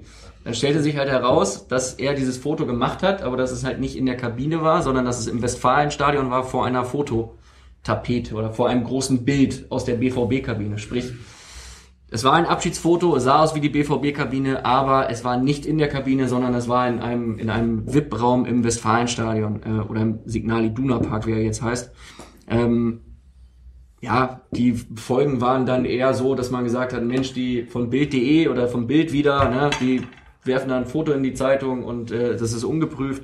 Sowas soll natürlich nicht vorkommen. Also du sollst es schon vorher checken. Ähm, und wenn etwas kommt, das ist dann wie bei, bei euch, glaube ich, auch, das läuft dann über die Community ein, da kommen dann Lesermails, da werden uns Fotos geschickt. Das ist, ist auch ganz, ganz viel Käse dabei, wo dann, wo es dann heißt, schaut mal, ich habe gestern Spieler XY in der Stadt äh, ABC gesehen, weil der will dahin und das ist, das ist jetzt so. Mhm. Ja, und dann sagen die Leute auch direkt, wie viel Geld gibt's dafür? Und dann rufen wir an oder wissen halt, der hat zu dem Zeitpunkt trainiert, weil wir halt einen Reporter vor Ort haben in der Stadt, in der der Spieler eigentlich spielt und der parallel auf dem Trainingsplatz gestanden hat. Ähm, wir checken das vorher. Manchmal passiert leider auch mal ein Fehler, passiert euch auch. Okay. Können dann drüber lachen, aber es gehört auf jeden Fall dazu. Die spannende Frage ist, und da kann jeder den Begriff Re Relevanz für sich interpretieren. Ähm, was ist relevant? Was muss öffentlich werden? Die spannende Frage ist, ob äh, diese Spirale Konsequenzen hat und als Reaktion vielleicht Sportverbände und Vereine anders ähm, agieren in ihrer Öffentlichkeitsarbeit. Also wird ja oft kritisiert, dass der DFB oder auch der FC Bayern äh, eigenes Fernsehen hat und somit äh, ähm, keine wirklich journalistischen Sache mehr öffentlich macht. Wir haben nicht nur ein kompetentes Podium, sondern auch ein kompetentes Publikum. Christian Klau ist da, schreibt gerade, twittert gerade, vom Deutschen Olympischen Sportbund. Ähm, ich würde dich gerne mal einbeziehen.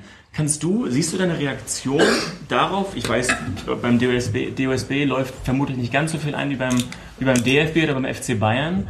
Verändert sich die Öffentlichkeitsarbeit bei Verbänden und Vereinen dadurch auch, dass, dass, dass das Publikum so viel an die Öffentlichkeit drücken will? Ah, ich sag mal, bei unseren Themen ist es ja relativ simpel, weil das Interesse doch sehr, sehr begrenzt ist. Also sportpolitische Themen sind jetzt keine Bringerthemen, die irgendwo in der Bild oder sonst wo Platz finden. Die finden ja doch eher in Nischen statt. Von daher an der Stelle ist es relativ zurückhaltend. Aber es gibt einen, wie soll sagen, einen eingefleischten Kreis von, von Kennern und mit denen kann man auch in diesen sozialen Netzwerken, gerade auf Twitter, relativ gut dann auch mal das eine oder andere Mal diskutieren. Also von daher ist auch da der Austausch gegeben. Also wir verstehen uns auch so als letztendlich als, als transparente Plattform, gerade was die sozialen Netzwerke angeht und, und gehen dann auch in die Diskussion mal rein. Man kann nicht jede Diskussion mitmachen, dann wird man sicherlich äh, schwindlig, aber vieles kann man mitmachen.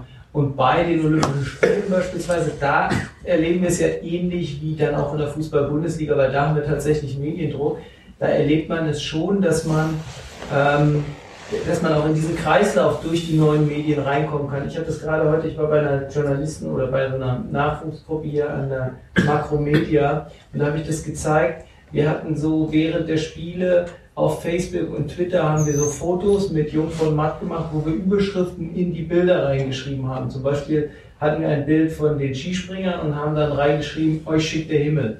Das haben wir, das ist eine Erfolgskommunikation gewesen, so haben wir es genannt und haben die in dem Moment der Berichterstattung rausgeschickt.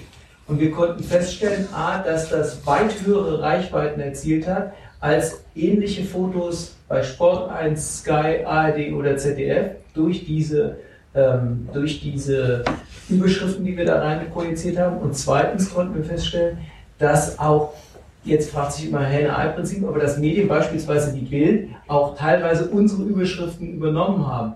Ähm, jetzt ist die Frage, ob das unsere Idee war oder ob die. Bildidee einfach genauso war. Aber Bunte Republik Deutschland zum Einmarsch war beispielsweise unsere Idee, war am nächsten Tag auf der Titelseite von der Bild, das Schwarz, Rot und Gold ähm, gleich ist. Also von daher, da entsteht schon eine Interaktion und, und so kann man einfach miteinander ins Gespräch kommen. Von daher für, für uns als Verband sind diese Netzwerke eine Riesenchance, einfach um transparenter zu werden, als aber auch um selbst in der Kommunikation ein Stück weit ähm, selbst wieder Akzente setzen zu können.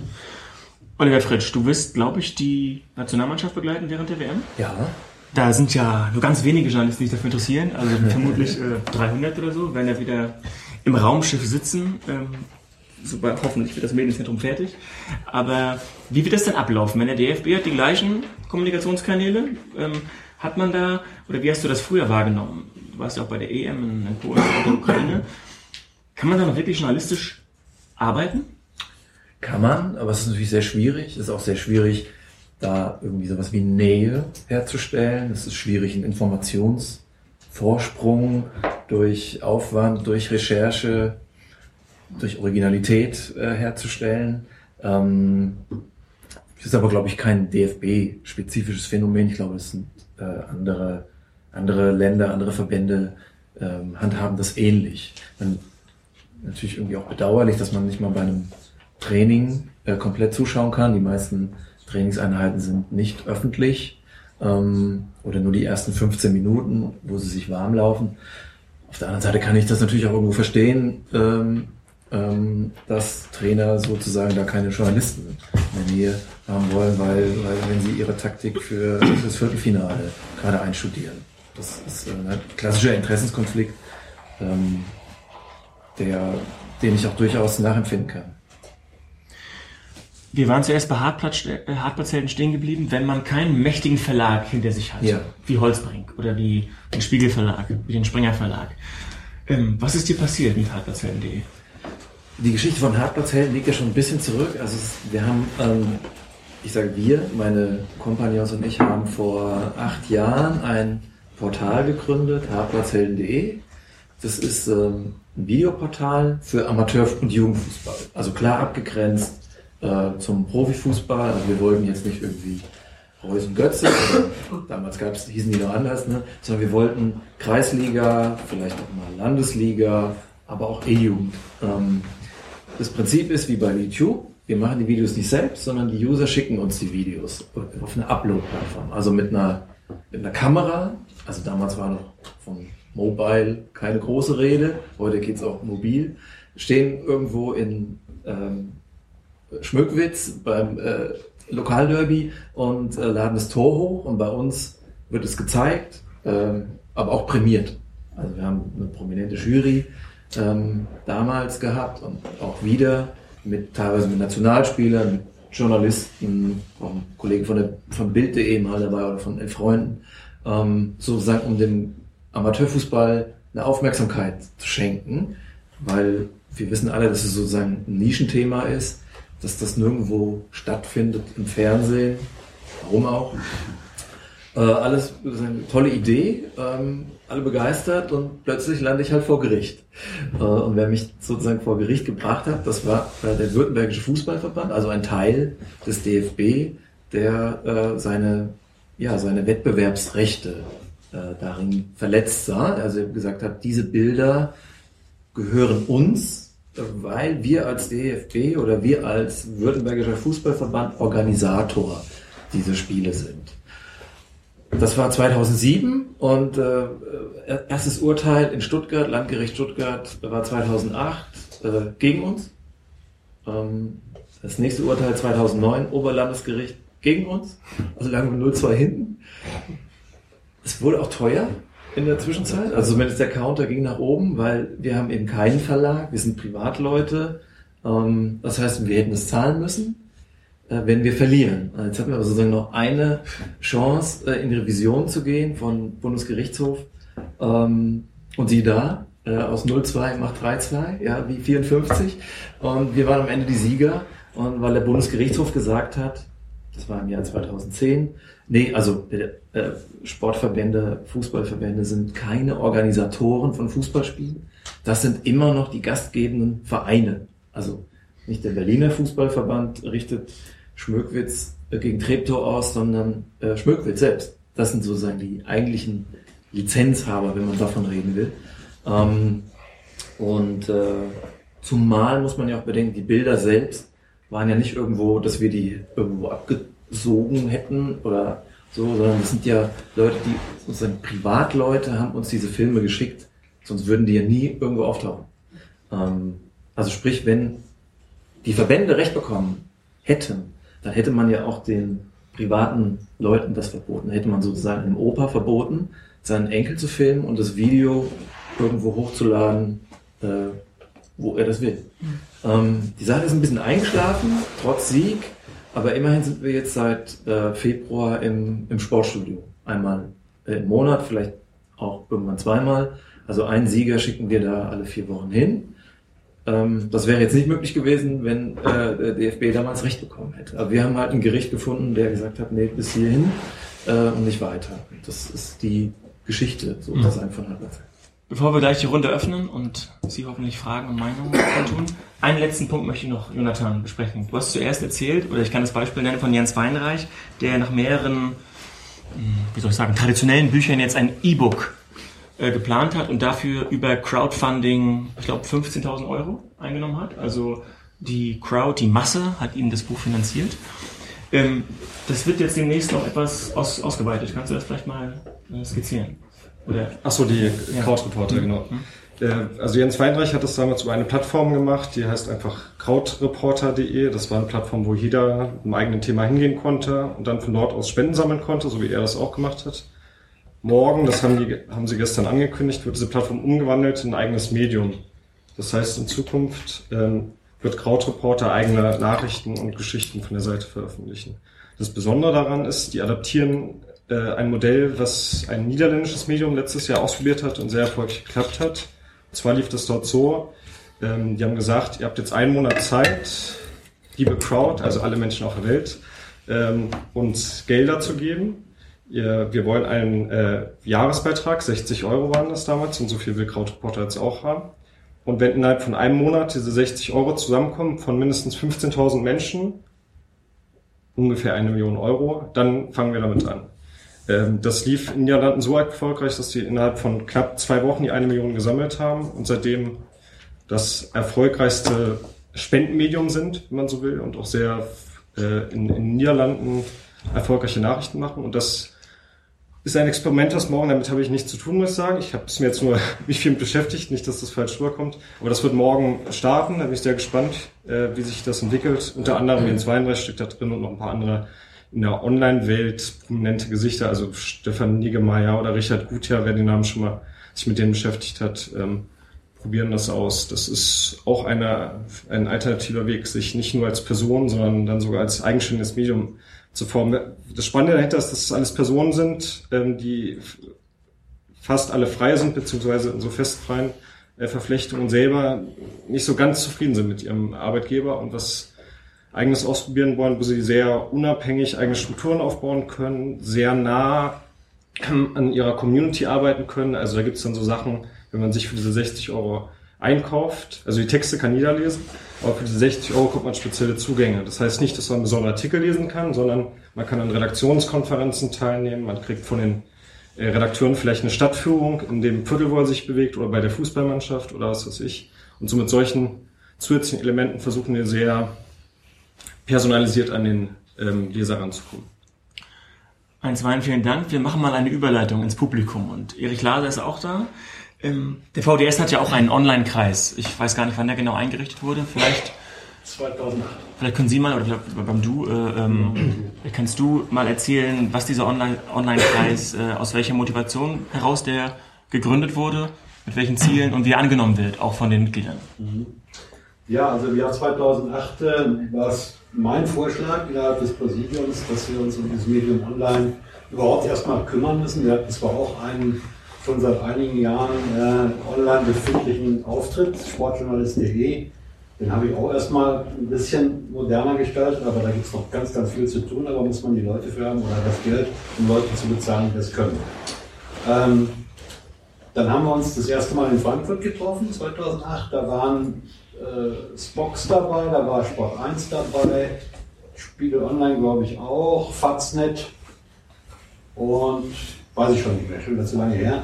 Ähm, und die Aufgabenstellung für diesen Arbeitskreis Online, der regelmäßig also äh, bei VDS-Veranstaltungen, die es zweimal im Jahr gibt, äh, seinen Bericht vorträgt. Und äh, wir haben ein Mitglied äh, auch sozusagen beratend ins Präsidium, zur Präsidiumssitzung hinzugezogen. Diese Aufgabenstellung besteht in erster Linie darin, Anlaufstelle zu sein für auf der einen Seite Menschen, die online arbeiten, Blogger, etc., die dort, wenn sie Probleme haben mit Akkreditierung, sich sozusagen beschweren können, ohne dass wir dann natürlich eine Entscheidungsbefugnis haben, wo man aber dann durchaus mal abwägen kann, ja, was sind das für Leute, ähm, wie viele Klicks haben die, was haben die für eine Community und so weiter und so weiter. Und auf der anderen Seite, fast noch wichtiger, äh, sollen die Onliner eben auch Ansprechpartner für Vereine und Verbände sein, weil die müssen ja oft immer noch alleine entscheiden, wen akkreditiere ich denn jetzt? Also wenn ich weiß, dass so ein Pokalfinale am Samstag, äh, ich glaube 550 Journalisten bundesweit sich akkreditieren wollten für dieses Spiel, aber natürlich wieder nur 250 Plätze insgesamt zur Verfügung stehen auf der Pressetribüne, dann muss ja zumindest einer versuchen, in dem Fall dem DFB, beratend zur Seite zu stehen. Und das probieren wir eben mit den Onlinern, also beim FC Bayern, der, der Martin Volkmann ist der Sprecher dieses Kreises, der bei Sport 1 arbeitet und das ist auch der, der bei allen Präsidiumssitzungen und mittlerweile auch bei den Telefonschalten dabei ist. Das ist der, der eben auch so der Kontaktmann zum FC Bayern ist. Und er sagt zumindest, das Bewusstsein von Markus Hörwig, was Onliner anbelangt, hat sich ein bisschen verändert. Früher hieß es immer, ihr nicht.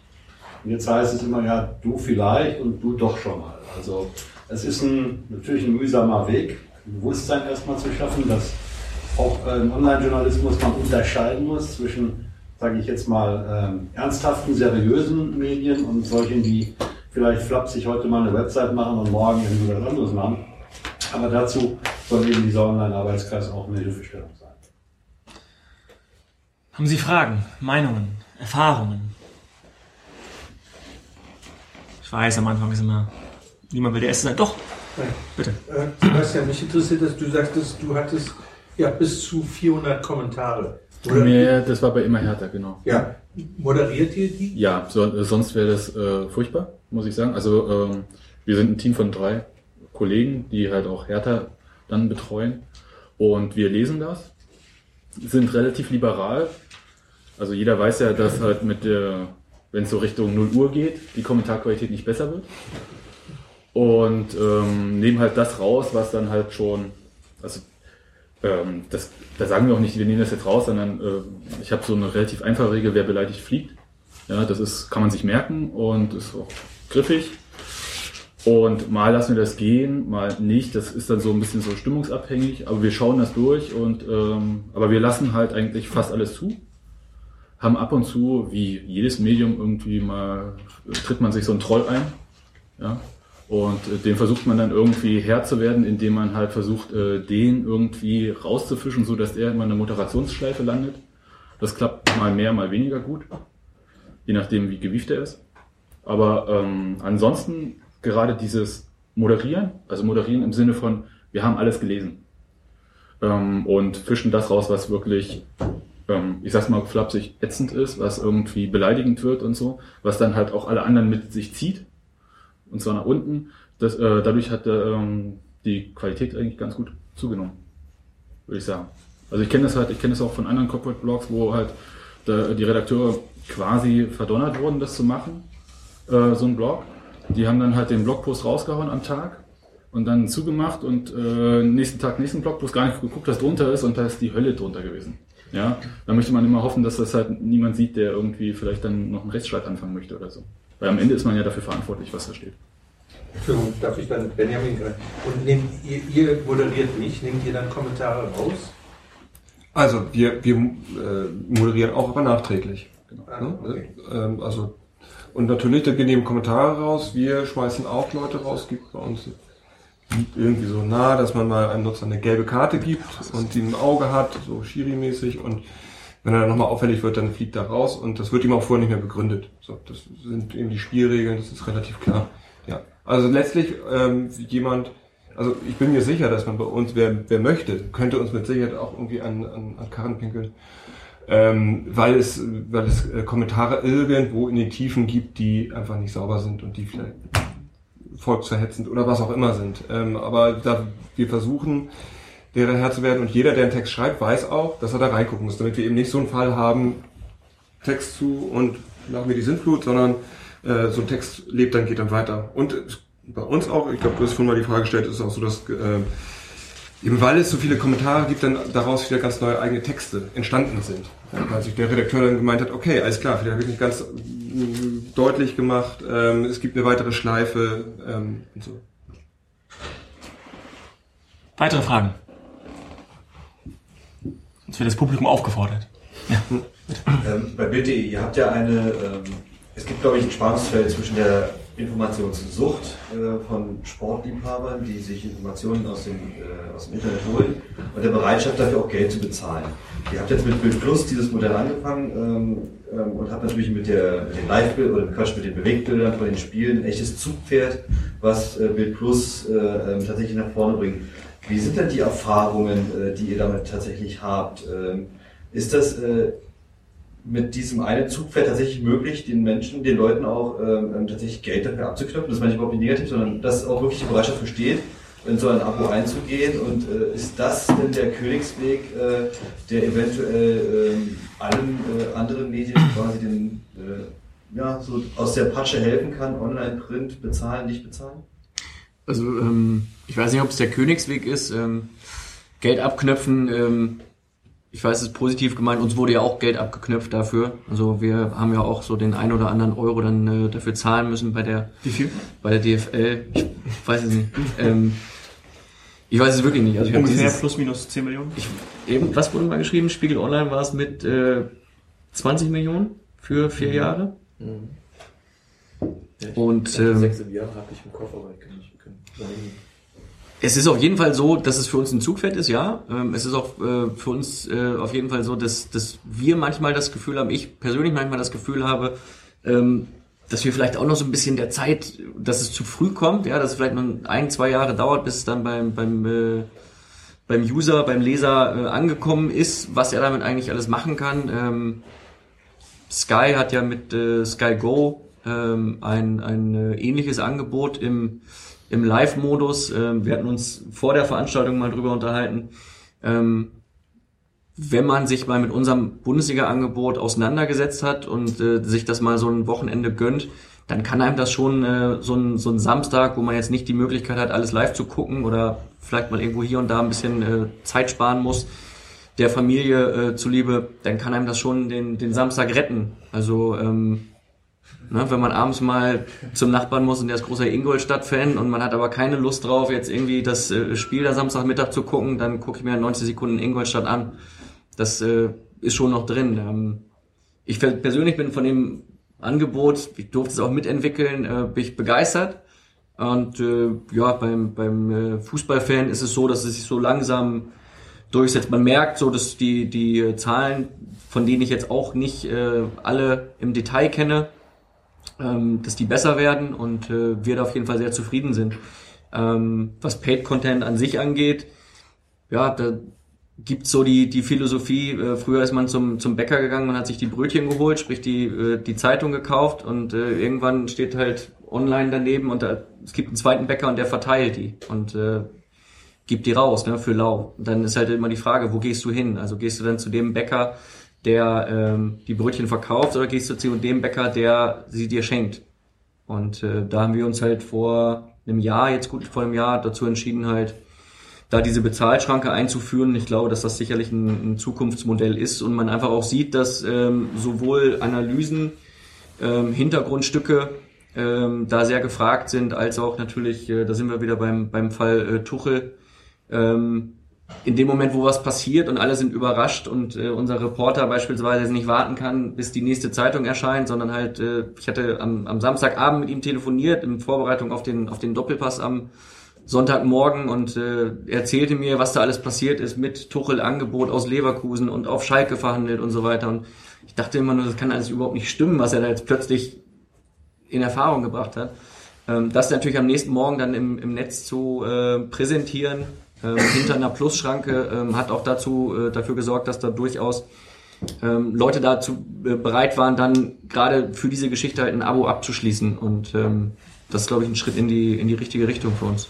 Ich glaube, für uns alle auch, weil sonst gibt es irgendwann ein Problem. Mit Ausnahme des einen Kollegen haben wir praktisch gehört, dass wir nur über Fußball sprechen. Heißt das, dass wir praktisch das, was online geboten wird, nur deshalb einigermaßen funktioniert, weil in Deutschland der Fußball so populär ist? Welche Rolle spielen eigentlich die anderen Sportarten? Ich finde, äh, dass gerade online andere Sportarten sehr gut präsentiert werden können, auch wenn wir jetzt noch nicht drüber geredet ja, haben. aber- Ja, nee, ich komme gleich darauf, finde ich eh noch ein wichtiges Thema, also weil wir online äh, ja auch die Chance haben, Geschichten anders aufzuarbeiten, als wir sonst äh, in Print machen, wenn wir die Geschichte nur runter äh, aufschreiben oder nur in Audioform oder nur in Videoform anbieten können. Online haben wir die Möglichkeit, alles miteinander zu mixen. Das heißt auch, dass wir für Leute für Themen öffnen können oder anders öffnen können, äh, die sie sonst vielleicht gar nicht interessieren würden.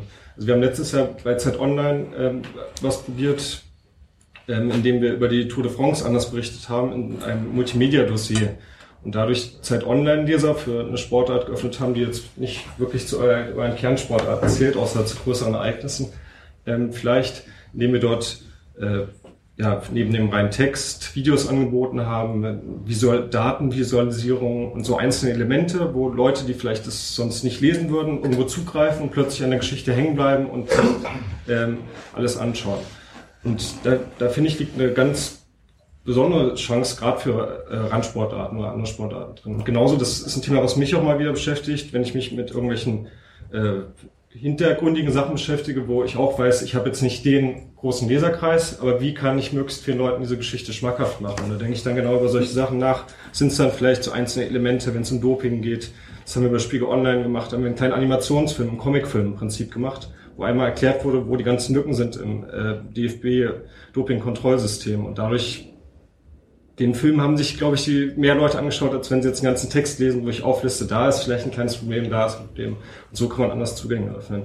Und ähm, nur mal, weil wir jetzt ja wieder ein großes Event haben mit der Weltmeisterschaft, wenn man jetzt auf Sochi zum Beispiel zurückblickt, da hat das die ähm, New York Times ganz exzellent gemacht. Die haben sich die äh, Sportarten, Non-Sportarten wie die zum Beispiel, Snowboardfahren, was jetzt neu dabei war, oder äh, auch andere Sportarten rausgesucht und haben 3D-Animationen erstellt, wo sie genau erklärt haben, was ist jetzt eigentlich das Besondere daran? Wie funktioniert die Technik? Äh, muss, wie muss der Snowboarder jetzt, äh, in welchem Winkel fährt er jetzt auf den Kicker zu und wann muss er sich drehen, damit er sich dann irgendwie sechsmal im Kreis drehen kann und sich nichts bricht? Und so wurden Leute für die Sportart geöffnet, die sie sonst vielleicht irgendwie am Fernsehen mal verfolgt hätten, aber so konnten sie ein bisschen tiefer eintauchen. Na gut, das ist aber teuer, das kann doch Das ist teuer, ja. Normalverbraucher nicht machen, deswegen war ja auch meine Ja. Frage. Wenn ich hier sehe, von den fünf, die im Präsidium sitzen, sind vier eigentlich nur mit Fußball beschäftigt. Zumindest habe ich es so verstanden. Ich, ich kann mal kurz, also, weil als wir angefangen haben, uns mit dem ersten FC Union zu beschäftigen, weil Regionalliga hat keinen Hahn danach gekräht. Und da gab es halt so eine Art Fans einfach, die danach gedürstet haben nach Geschichten. Und so ist es halt eigentlich, also es ist jetzt zwar Fußball, aber halt auf einem eher niedrigen Niveau gewesen. Und so kann man das halt eigentlich auch machen bei anderen Sportarten, indem man halt ähm, diese Fanbase, ja, die es gibt, die es interessiert, die von normalen traditionellen Medien gar nicht beachtet werden, weil sie halt nicht diesen Bass bekommen, weil sie halt nicht irgendwie 100.000 Klicks für eine Geschichte bringen, aber die wollen die Geschichten haben und die sind tatsächlich auch bereit, dann Zweifelsfall dafür zu bezahlen.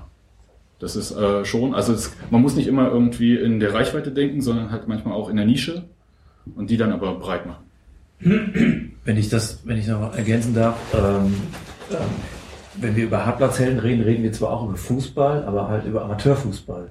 Natürlich jetzt was anderes als Nationalmannschaft. Also wir haben auch ganz bewusst eine Nische gewählt, wenn man so will, natürlich viele Nischen, weil sozusagen äh, Amateurfußballvereine auch ihre Community haben, aber eben sehr, eine sehr begrenzte, sozusagen viele kleine Inseln. Und das ist eben dafür eignet sich das Internet eben auch gut. Ne? Weil es sozusagen so ein Longtail-Projekt. Insgesamt erreicht es viele, aber es sind sozusagen immer nur kleine, äh, kleine Zielgruppen. Und das ist durchaus auch eine Chance für, für andere Sportarten. Ähm, die, die Randsportarten sind oder die, ähm, die unter dem Fußball erdrückt werden. Also Ihr Einwand ist ja voll, vollkommen, äh, vollkommen korrekt, dass wir zu viel über Fußball schreiben und zu wenig über andere Dinge. Übrigens haben wir gerade auf Zeit Online einen Schachblock eröffnet, ähm, der ein, zweimal die Woche befüllt wird. Ich würde ganz gern nochmal auf den ökonomischen Aspekt zu äh, sprechen kommen. Wenn ich das richtig sehe, äh, sind einige von Ihnen festangestellt, die andere nicht. Sie kämpfen um ihre Existenz, mehr oder weniger. Das Ganze ist teuer. Ähm, wenn Sie einigermaßen in Ihrem Bereich gesettelt sind und einigermaßen gefragt sind, äh, das ist jetzt eine ganz äh, ähm, allgemeine Frage, aber haben Sie dann das Gehalt eines durchschnittlichen Redakteurs beim Tagesspiegel oder was weiß ich wo? Oder ist es bei Ihnen äh, ständig ein Kampf um über äh, ja, äh, an, der, an der in Anführungsstrichen Armutsgrenze? Das war bei mir, glaube ich, die letzten Jahre war das komplett unterschiedlich. Also ich musste mich auch natürlich in diesen äh, journalistischen Markt einarbeiten und genau die Sachen, die ich vorhin beschrieben habe, mich erstmal positionieren mit meinen Themen und meinem Namen und so weiter. Wenn ich jetzt aber die Gegenwart betrachte, also wirklich das Jahr 2014 oder sagen wir mal das letzte halbe Jahr, bin ich sehr, sehr zufrieden, muss ich sagen. Das heißt, bei mir, äh, ich, ich weiß gar nicht, was ein Tagesspiegelredakteur fest verdient, deswegen kann ich nicht sagen, aber ich bin, ich spiele überhaupt nicht mit den Gedanken, dass ich finanzielle Probleme habe. Ich will das jetzt auch nicht zu positiv darstellen, weil ich auch genau weiß, wie das vorher in der ganzen Entwicklung anders da war. Aber mittlerweile habe ich ein Modell gefunden aus Themen, die sich kurzfristig umsetzen lassen, langen Recherchen. Es gibt äh, Stipendien, wo ich mich bewerben kann, wo ich mich mit einem äh, konkreten Thema ankomme, was dann wieder für eine langfristige Recherche gut ist. Man kann bei äh, Wettbewerben mitmachen. Beim VDS zum Beispiel gibt es einen Wettbewerb, wo, wo man dann auch eine, eine Summe am Ende des Jahres erhalten kann, wenn man sich da vernünftig aufstellt. Und so da habe ich ein Modell gefunden, dass ich mittlerweile äh, gerade dann die Freiheiten schätze. Also ich, die Sachen, die Themen, die ich angehe, könnte ich ja so nie in irgendeiner Redaktion äh, bespielen. Vielleicht immer mal wieder. So, klar sind die Themen da auch gefragt, aber nicht so frei, äh, wie es kann. Und was ich auch als großen Vorteil sehe, das, das sind nicht nur die Themen, sondern auch die Art, wie ich sie darstelle. Ähm, ich letztes Jahr, was ich vorhin schon gesagt habe, mit Z Online, da bin ich mit einem freien Kollegen auf Z Online zugegangen. Wir sind da wirklich klassisch in der PowerPoint-Präsentation angekommen und haben erklärt, wir stellen uns vor, dass man die Tour auch anders erzählen könnte. Ungefähr so. Und dann hat das Timing gestimmt und wir haben mit festen Leuten von Zeit Online die Geschichte zusammen entwickelt. Und äh, mit Spiegel Online lief das genauso, als wir mal eine Doping-Geschichte gemacht haben. So, das sind Sachen, da, da habe ich das Gefühl, ich kann mich ganz anders entwickeln als in einer ganz starren Redaktionsstruktur könnte. Ja, aber wie gesagt, ich weiß, es geht Kollegen auch anders. Beim äh, DJV gab es jetzt gerade Umfragen unter Freien mit dem Durchschnittsverdienst. Äh, wobei man da genau schauen muss, das war sehr nach, äh, das ist in jeder Branche sehr unterschiedlich. Wer den öffentlich-rechtlichen äh, als Freier hauptsächlich arbeitet, hat natürlich ein höheres Einkommen als jemand, der nur für Print äh, arbeitet. Aber da lag, glaube ich, das durchschnittliche Einkommen bei 2000 oder so, wenn ich das noch so äh, richtig in Einkommen habe. Da bin ich jetzt äh, drüber. Also Finde ich schon die, wollen, die wollen die genau zahlen. Ja, nee. Ich bin über den Durchschnitt, das finde ich okay. Ich habe zur Ökonomie auch noch mal eine Frage und zwar äh, die, also ich sehe die Online-Auftritte ein bisschen für bestimmte Fangruppen. Zum Beispiel kann man Boxen Livestream immer sehen und wenn Fernsehen nicht überträgt, sind die Boxstelle trotzdem pleite. Obwohl mir immer gesagt wird, ja, bei uns haben 5 Millionen äh, das Boxen gesehen, auch äh, im Internet und so. Aber äh, offensichtlich können die ganzen Internetauftritte und Firmen das überhaupt gar nicht finanziell stemmen. Und dann kommt noch dazu, dass zum Beispiel äh, bei, ich beobachte jetzt seit drei Jahren ungefähr die Einschaltquoten von der Sportschau. Die liegen immer so zwischen 5,8 und 6 Millionen. Und ich für Sonnabendnachmittag für viel halte. Und äh, sind auch immer weit über 20 Prozent. Und äh, trotz, obwohl viele Internetauftritte vorher waren und äh, live auf den Sender waren und neun Minuten, wie du sagst, dann von irgendeinem Spiel gebracht haben, äh, sagen sich die Fans offensichtlich am Ende doch, jetzt will ich erstmal das richtig sehen. Und gehen in, äh, und schalten die Sportschau ein. Oder liege ich da falsch? Ich meine, fühlt sich dazu? Ähm, also mein Eindruck von der Sportschau ist, dass sie äh, einfach einen erstklassigen Job machen, die äh, Kollegen der ARD und das äh, immer toll aufbereiten und äh, da auch das rechte Paket, welches sie erworben haben, ähm, gut gut ausschlachten, also positiv gesehen, ja, mit Stimmen dazu, mit einer schnellen Einschätzung. Ähm, die Zahl finde ich auch sehr beachtlich dafür, dass es halt ein Samstagnachmittag, Samstagabend ist.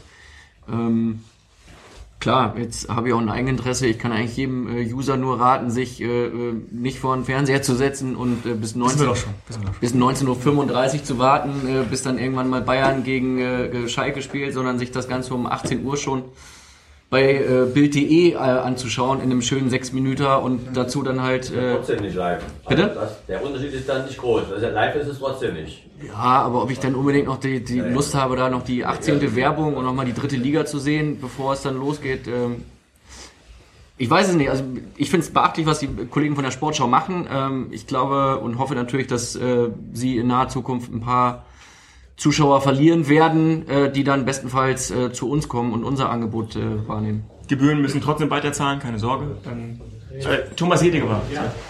Ähm, eine Zeit lang hieß es ja mal, dass äh, Holz, also Zeitungen aussterben werden. Das hat sich vielleicht ein bisschen gelegt in der Zwischenzeit, aber der Springer Verlag hat neulich eine ganze Menge Zeitungen verkauft und äh, wie es aussieht, konzentriert man sich eben doch eher äh, auf das Digitalgeschäft und bleibt bei so einer äh, Marke wie der Bild-Zeitung ähm, als Cash raus. Was glauben Sie, ähm, wie sieht die Zukunft aus? Wie lange wird Print überhaupt noch äh, das Geld verdienen? Wie lange wird das so sein?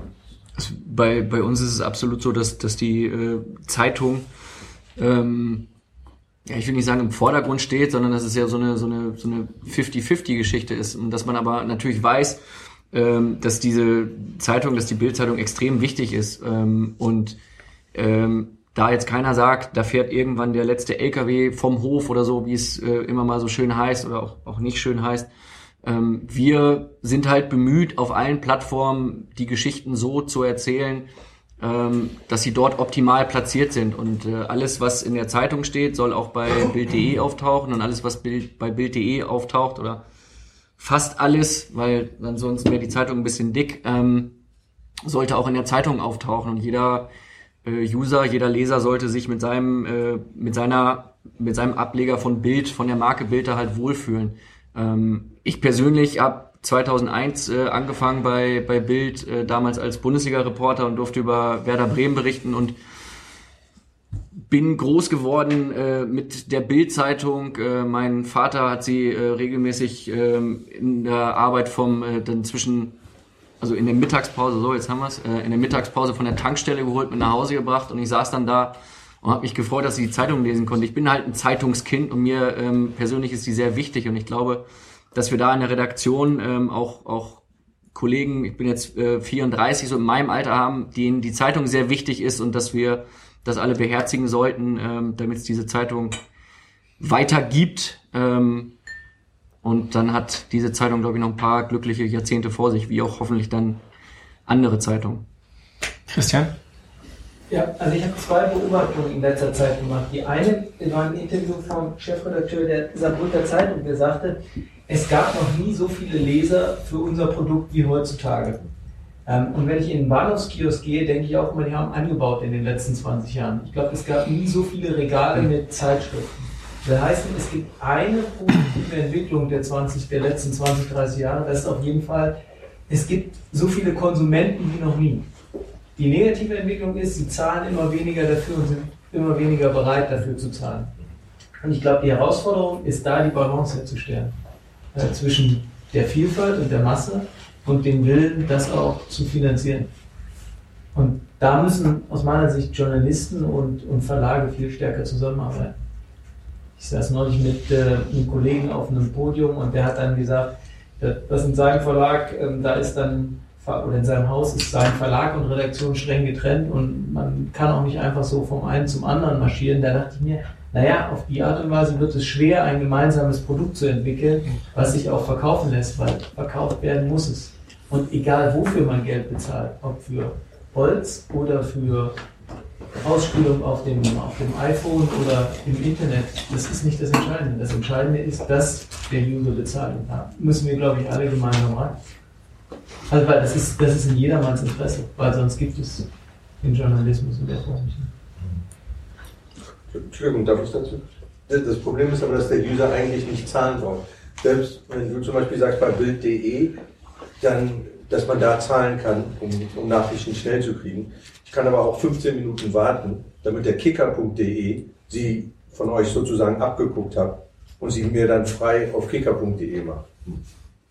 Also, also Klar, da gibt da gibt's welche, die machen das nicht in 15 Minuten, sondern die machen das nach einer, nach, einem, nach einer Minute 50, Ja. präsentieren die das schon. Und, Aber äh, warum soll ich dann, za- warum soll ich dann Bild.de zahlen? Ja gut, das ist, ja, ist dann halt auch die Frage, in, in, inwiefern äh, man dann drüber herfällt über so eine Geschichte. Ne? Also ist jetzt sicherlich ähm, vielleicht nicht der, der, der äh, richtige Moment, um jetzt um die, an die Ehre der Kollegen zu appellieren oder so.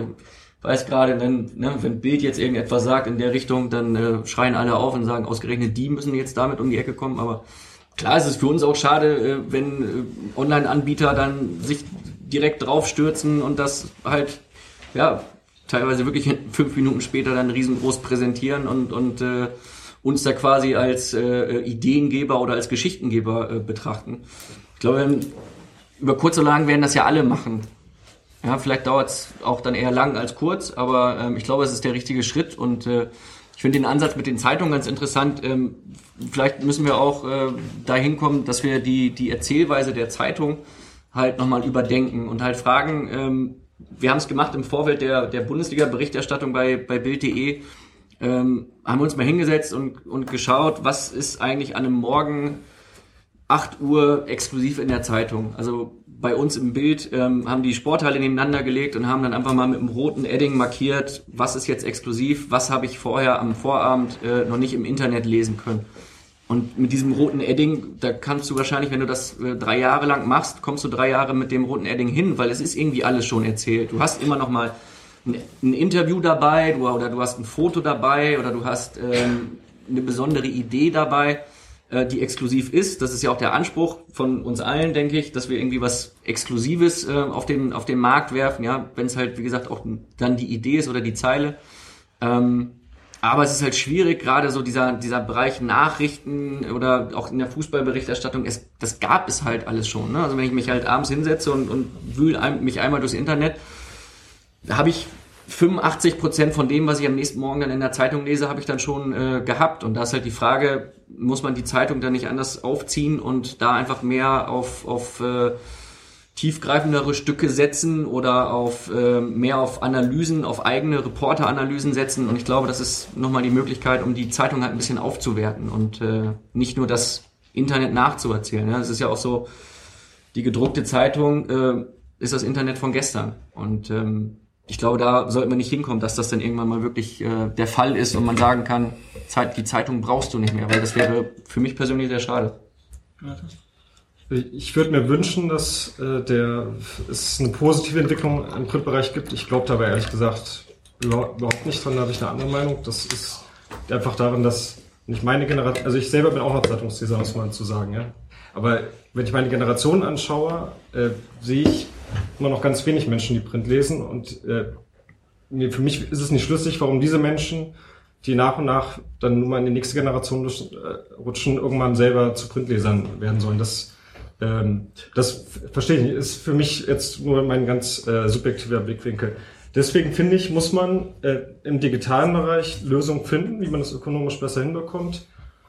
Und da ist wiederum meine Sichtweise, ähm, ich glaube, da denken wir noch nicht kreativ genug. Also das Modell, was ich vorhin da genannt habe, was die Krautreporter probieren, mit ähm, so Premium-Modellen. Ich bekomme einen besonderen Zugang, ich komme näher an die Autoren ran.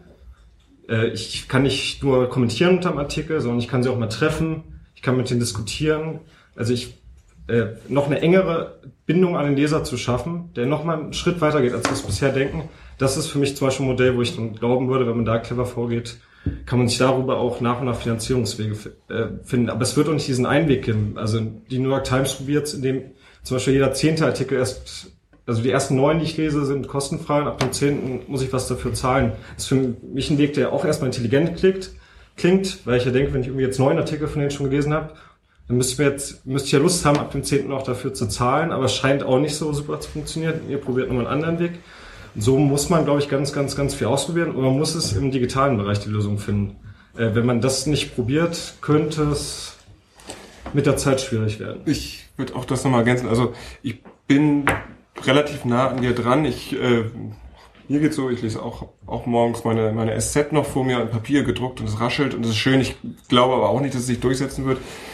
Ich glaube, ähm, wenn wir darüber äh, nachdenken, wie man denn ökonomisch handeln kann, da gibt es eben zwei Mittel. Das eine ist äh, Anzeigenerlöse im Netz. Da merken wahrscheinlich die Zeitungen aber auch, denen brechen die Anzeigenkunden weg, weil die wollen alle mobil oder ins Web gehen.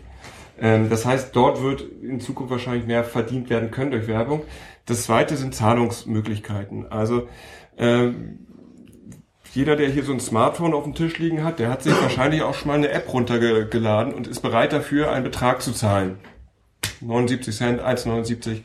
Das sind so Wege, über die, glaube ich, auch digitale Nutzer früh dran gewöhnt werden, ey, ich will etwas und ich möchte dafür Geld zahlen. Und ich glaube, eine Generation, die ranwächst, ich sehe es bei Freunden, die ähm, kleine Kinder haben, die kleinen Kinder wissen genau, wie sie sich eine App runterladen können und die wissen auch genau, wie sie dafür, die wissen, dass sie dafür was zahlen müssen und äh, das wird ihnen vom Taschengeld abgezogen. Also es gibt da Möglichkeiten, so dieses, ich würde es nicht so wahnsinnig schwarzmalerisch sehen. Ähm, ich glaube, dass es um, da um Inhalte geht und die Inhalte, die gut sind, für die sind äh, Menschen bereit zu bezahlen. Daran glaube ich ganz fest. Ich glaube, okay. Ja. Ich würde jetzt gerne mal versuchen, inhaltlich äh, die Frage aufzuwerfen zu dem, was hier bisher gesagt wurde, gerade im letzten Punkt. Ähm, wenn die Tendenz dahin geht, äh, dass die Netzgemeinde, das ist noch nicht so groß, dass äh, die Online-Nutzung, wenn, wenn sich das also immer stärker ausbaut und Leute dafür bereit sind zu zahlen, dann suchen sie ganz geschickt nach ihren Interessen ihre Themengebiete. Ich glaube, der Vorteil der herkömmlichen Zeitung, in der ich auch groß geworden ist, man stelle sich jemanden vor, der sich vielleicht nicht so für Sport interessiert. Der schaut sich seine Politikseite an, sein Lokal, blättert vielleicht auch mal über die Kultur und den Sport als die gedruckte Zeitung bietet halt die Möglichkeit, Leute mit einem Thema bekannt zu machen, was ihnen vielleicht gar früher nicht so nah war. Wenn wir über diese Richtung, die wir jetzt diskutiert haben, vor uns sehen, dann wird auch nur noch gezielt nach dem gesucht, was ich finden möchte im Netz, wofür ich bereit bin zu zahlen. Also diese breit gefächert, wer sich nicht für Sport interessiert, der schaut sich vielleicht nur die entsprechenden Blogs und Online-Angebote in der Politik, in der Kultur an. Wie soll, jetzt sage ich mal so ein Beispiel, wie soll der Liebhaber der klassischen Musik plötzlich auf eine Sportseite geraten? In der Süddeutschen, der FAZ oder auch in meiner regionalen Tageszeitung, der Mittelbayerischen Zeitung oder der Nordsee-Zeitung passiert das vielleicht schneller, nämlich nur durch Umblätter. Also mit geringerem Aufwand. Das ist eine Entwicklung, wie ich sie jetzt sehe, und da würde ich ganz gerne mal wissen von den Vertretern der neuen Richtung, für die ihr ja alle steht, wie ihr diese Entwicklung seht. Wie, also, und da würde für mich, äh, letzter Gedanke von einem etwas älteren Kollegen, da würde äh, für mich etwas von der Vielfalt des Journalismus und den Zugangsmöglichkeiten, die Journalismus bietet, verloren gehen. Kann ich darauf antworten? Ja. Also ich oute mich jetzt erstmal als Nicht-Zeitungsleser, weil ähm, das ja so gesagt wurde. Ich habe meine letzte Zeitung 2006 abbestellt, weil sie nicht auf Mobiltelefon lesbar war. Aber ähm, was Sie sagen, haben Sie recht. Ja? Und es geht darum, diese Filterblase, die immer bemängelt wird dann halt im Digitalen, dass man halt nur noch das sucht, was einen interessiert, nicht das andere. Aber dafür findet man normalerweise in der Zeitung, wenn man sein Interesse sucht, nicht die Detailtiefe, die man eigentlich hätte, gerne. Dafür musste man halt auf spezielle Magazine gehen und das kann man halt digital gut abbilden. Also man kann es halt genau machen. Man, es gibt halt niemand, der sagt, oh mein Gott, ja, Klassikkonzert hier, 30 Zeilen irgendwo da unten, kannst du noch irgendwie bei Kulturtipps, aber nicht das Schützenfest ja, anfassen. Und das ist halt der Vorteil. Also ich sehe das halt auch, dass man da Zielgruppen genau ansprechen kann. Nicht unbedingt als Gemischtwarenladen, das funktioniert dann vielleicht bei Spiegel Online vielleicht oder bei den großen Portalen, die dann halt auch auf Reichweite gehen können, die dann halt äh, meinetwegen auch ähm, Werbevermarktung machen können, viel besser. Aber in der Nische funktioniert das Bezahlen einfach deutlich besser. Die Leute sind ja auch bereit dafür, weil sie kriegen es nicht woanders.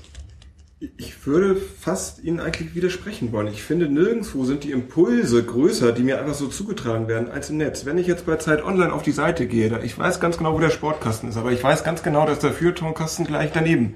Das heißt, da kriege ich auch Sachen mit. Genauso geht's mir auch Ich komme aus Hamburg, ähm, arbeite in Berlin. Ich betreibe mich viel auf den, den Seiten herum äh, vom Hamburger Abendblatt, von der Mopo. Ähm, auch da kriege ich Impulse mit, weil ich interessiere mich für Sport, ja. Aber ich lese natürlich, ich überfliege ja die Teaser ähm, zu anderen Themen. Und dadurch wird mein Interesse ja auch geweckt.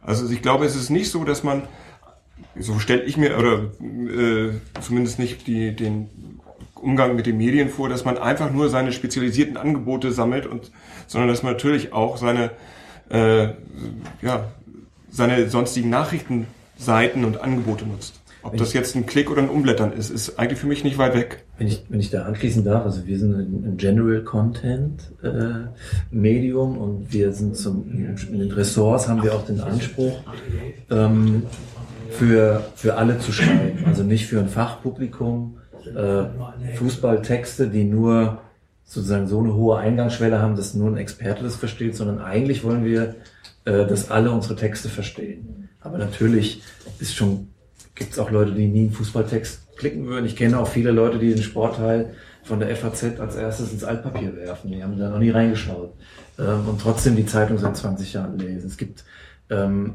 ähm, Auswertungen äh, von Readers Scan oder so, die wurden teilweise den, also Print, den Autoren vorenthalten, weil sie zu deprimierend sind. Mhm. Weil die Texte, also sozusagen im Mikrobereich gelesen wurden, also bei einer Zeitung. Ich weiß nicht, ob das ein rein online-spezifisches Problem ist, ähm, aber, aber, der Hinweis finde ich schon spannend. Ne? Also sagen, wo kann man, wo kann man Leute vielleicht auf äh, andere Inhalte aufmerksam machen? Das, äh, vielleicht noch stehen wir völlig am Anfang da in dieser Frage. Mit Blick auf die Zeit vielleicht noch an die beiden Redaktionsleiter eine abschließende Frage. Wie ähm, wird dann wie wird sich die Ausbildung verändern? Wenn junge Leute sich bewerben für ein Volontariat oder für ein Praktikum, ist da die Anforderung und im zweiten Schritt auch die Ausbildung jetzt eine ganz andere? Okay. Ähm, klar, also im, im Grunde genommen musst du, musst du halt alles können. Ähm, relativ einfach beantwortet. Äh, bei uns, wir sind gerade auch auf dem Vormarsch, dass äh, wir ähm, von den Reportern, da sind wir wieder beim, beim Fall Tuchel, weil er, ähm, ja, glaube ich, gerade sehr äh, präsent ist, dass wir da nicht nur ähm, das geschriebene Stück haben möchten, sondern dass der äh, Reporter auch entsprechend ähm, ein kurzes Statement vor laufender Kamera abgibt. Ähm, da arbeiten wir daran, dass das alles noch ein bisschen hochwertiger aussieht und ähm, dass, dass entsprechend dann auch die äh, Kollegen da, ich äh, eingeschlossen, Schulungen bekommen.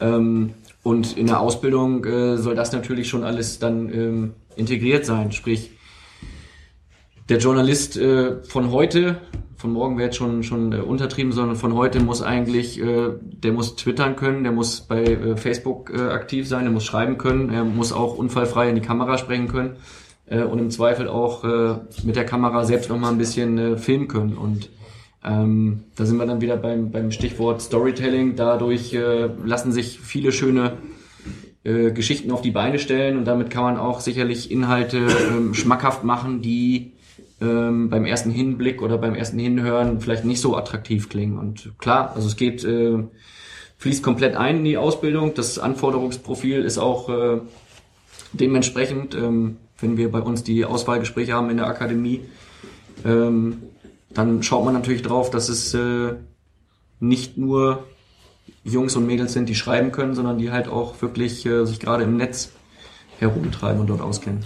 Uli, wenn man alles halbwegs okay kann, kann man denn immer weniger richtig gut?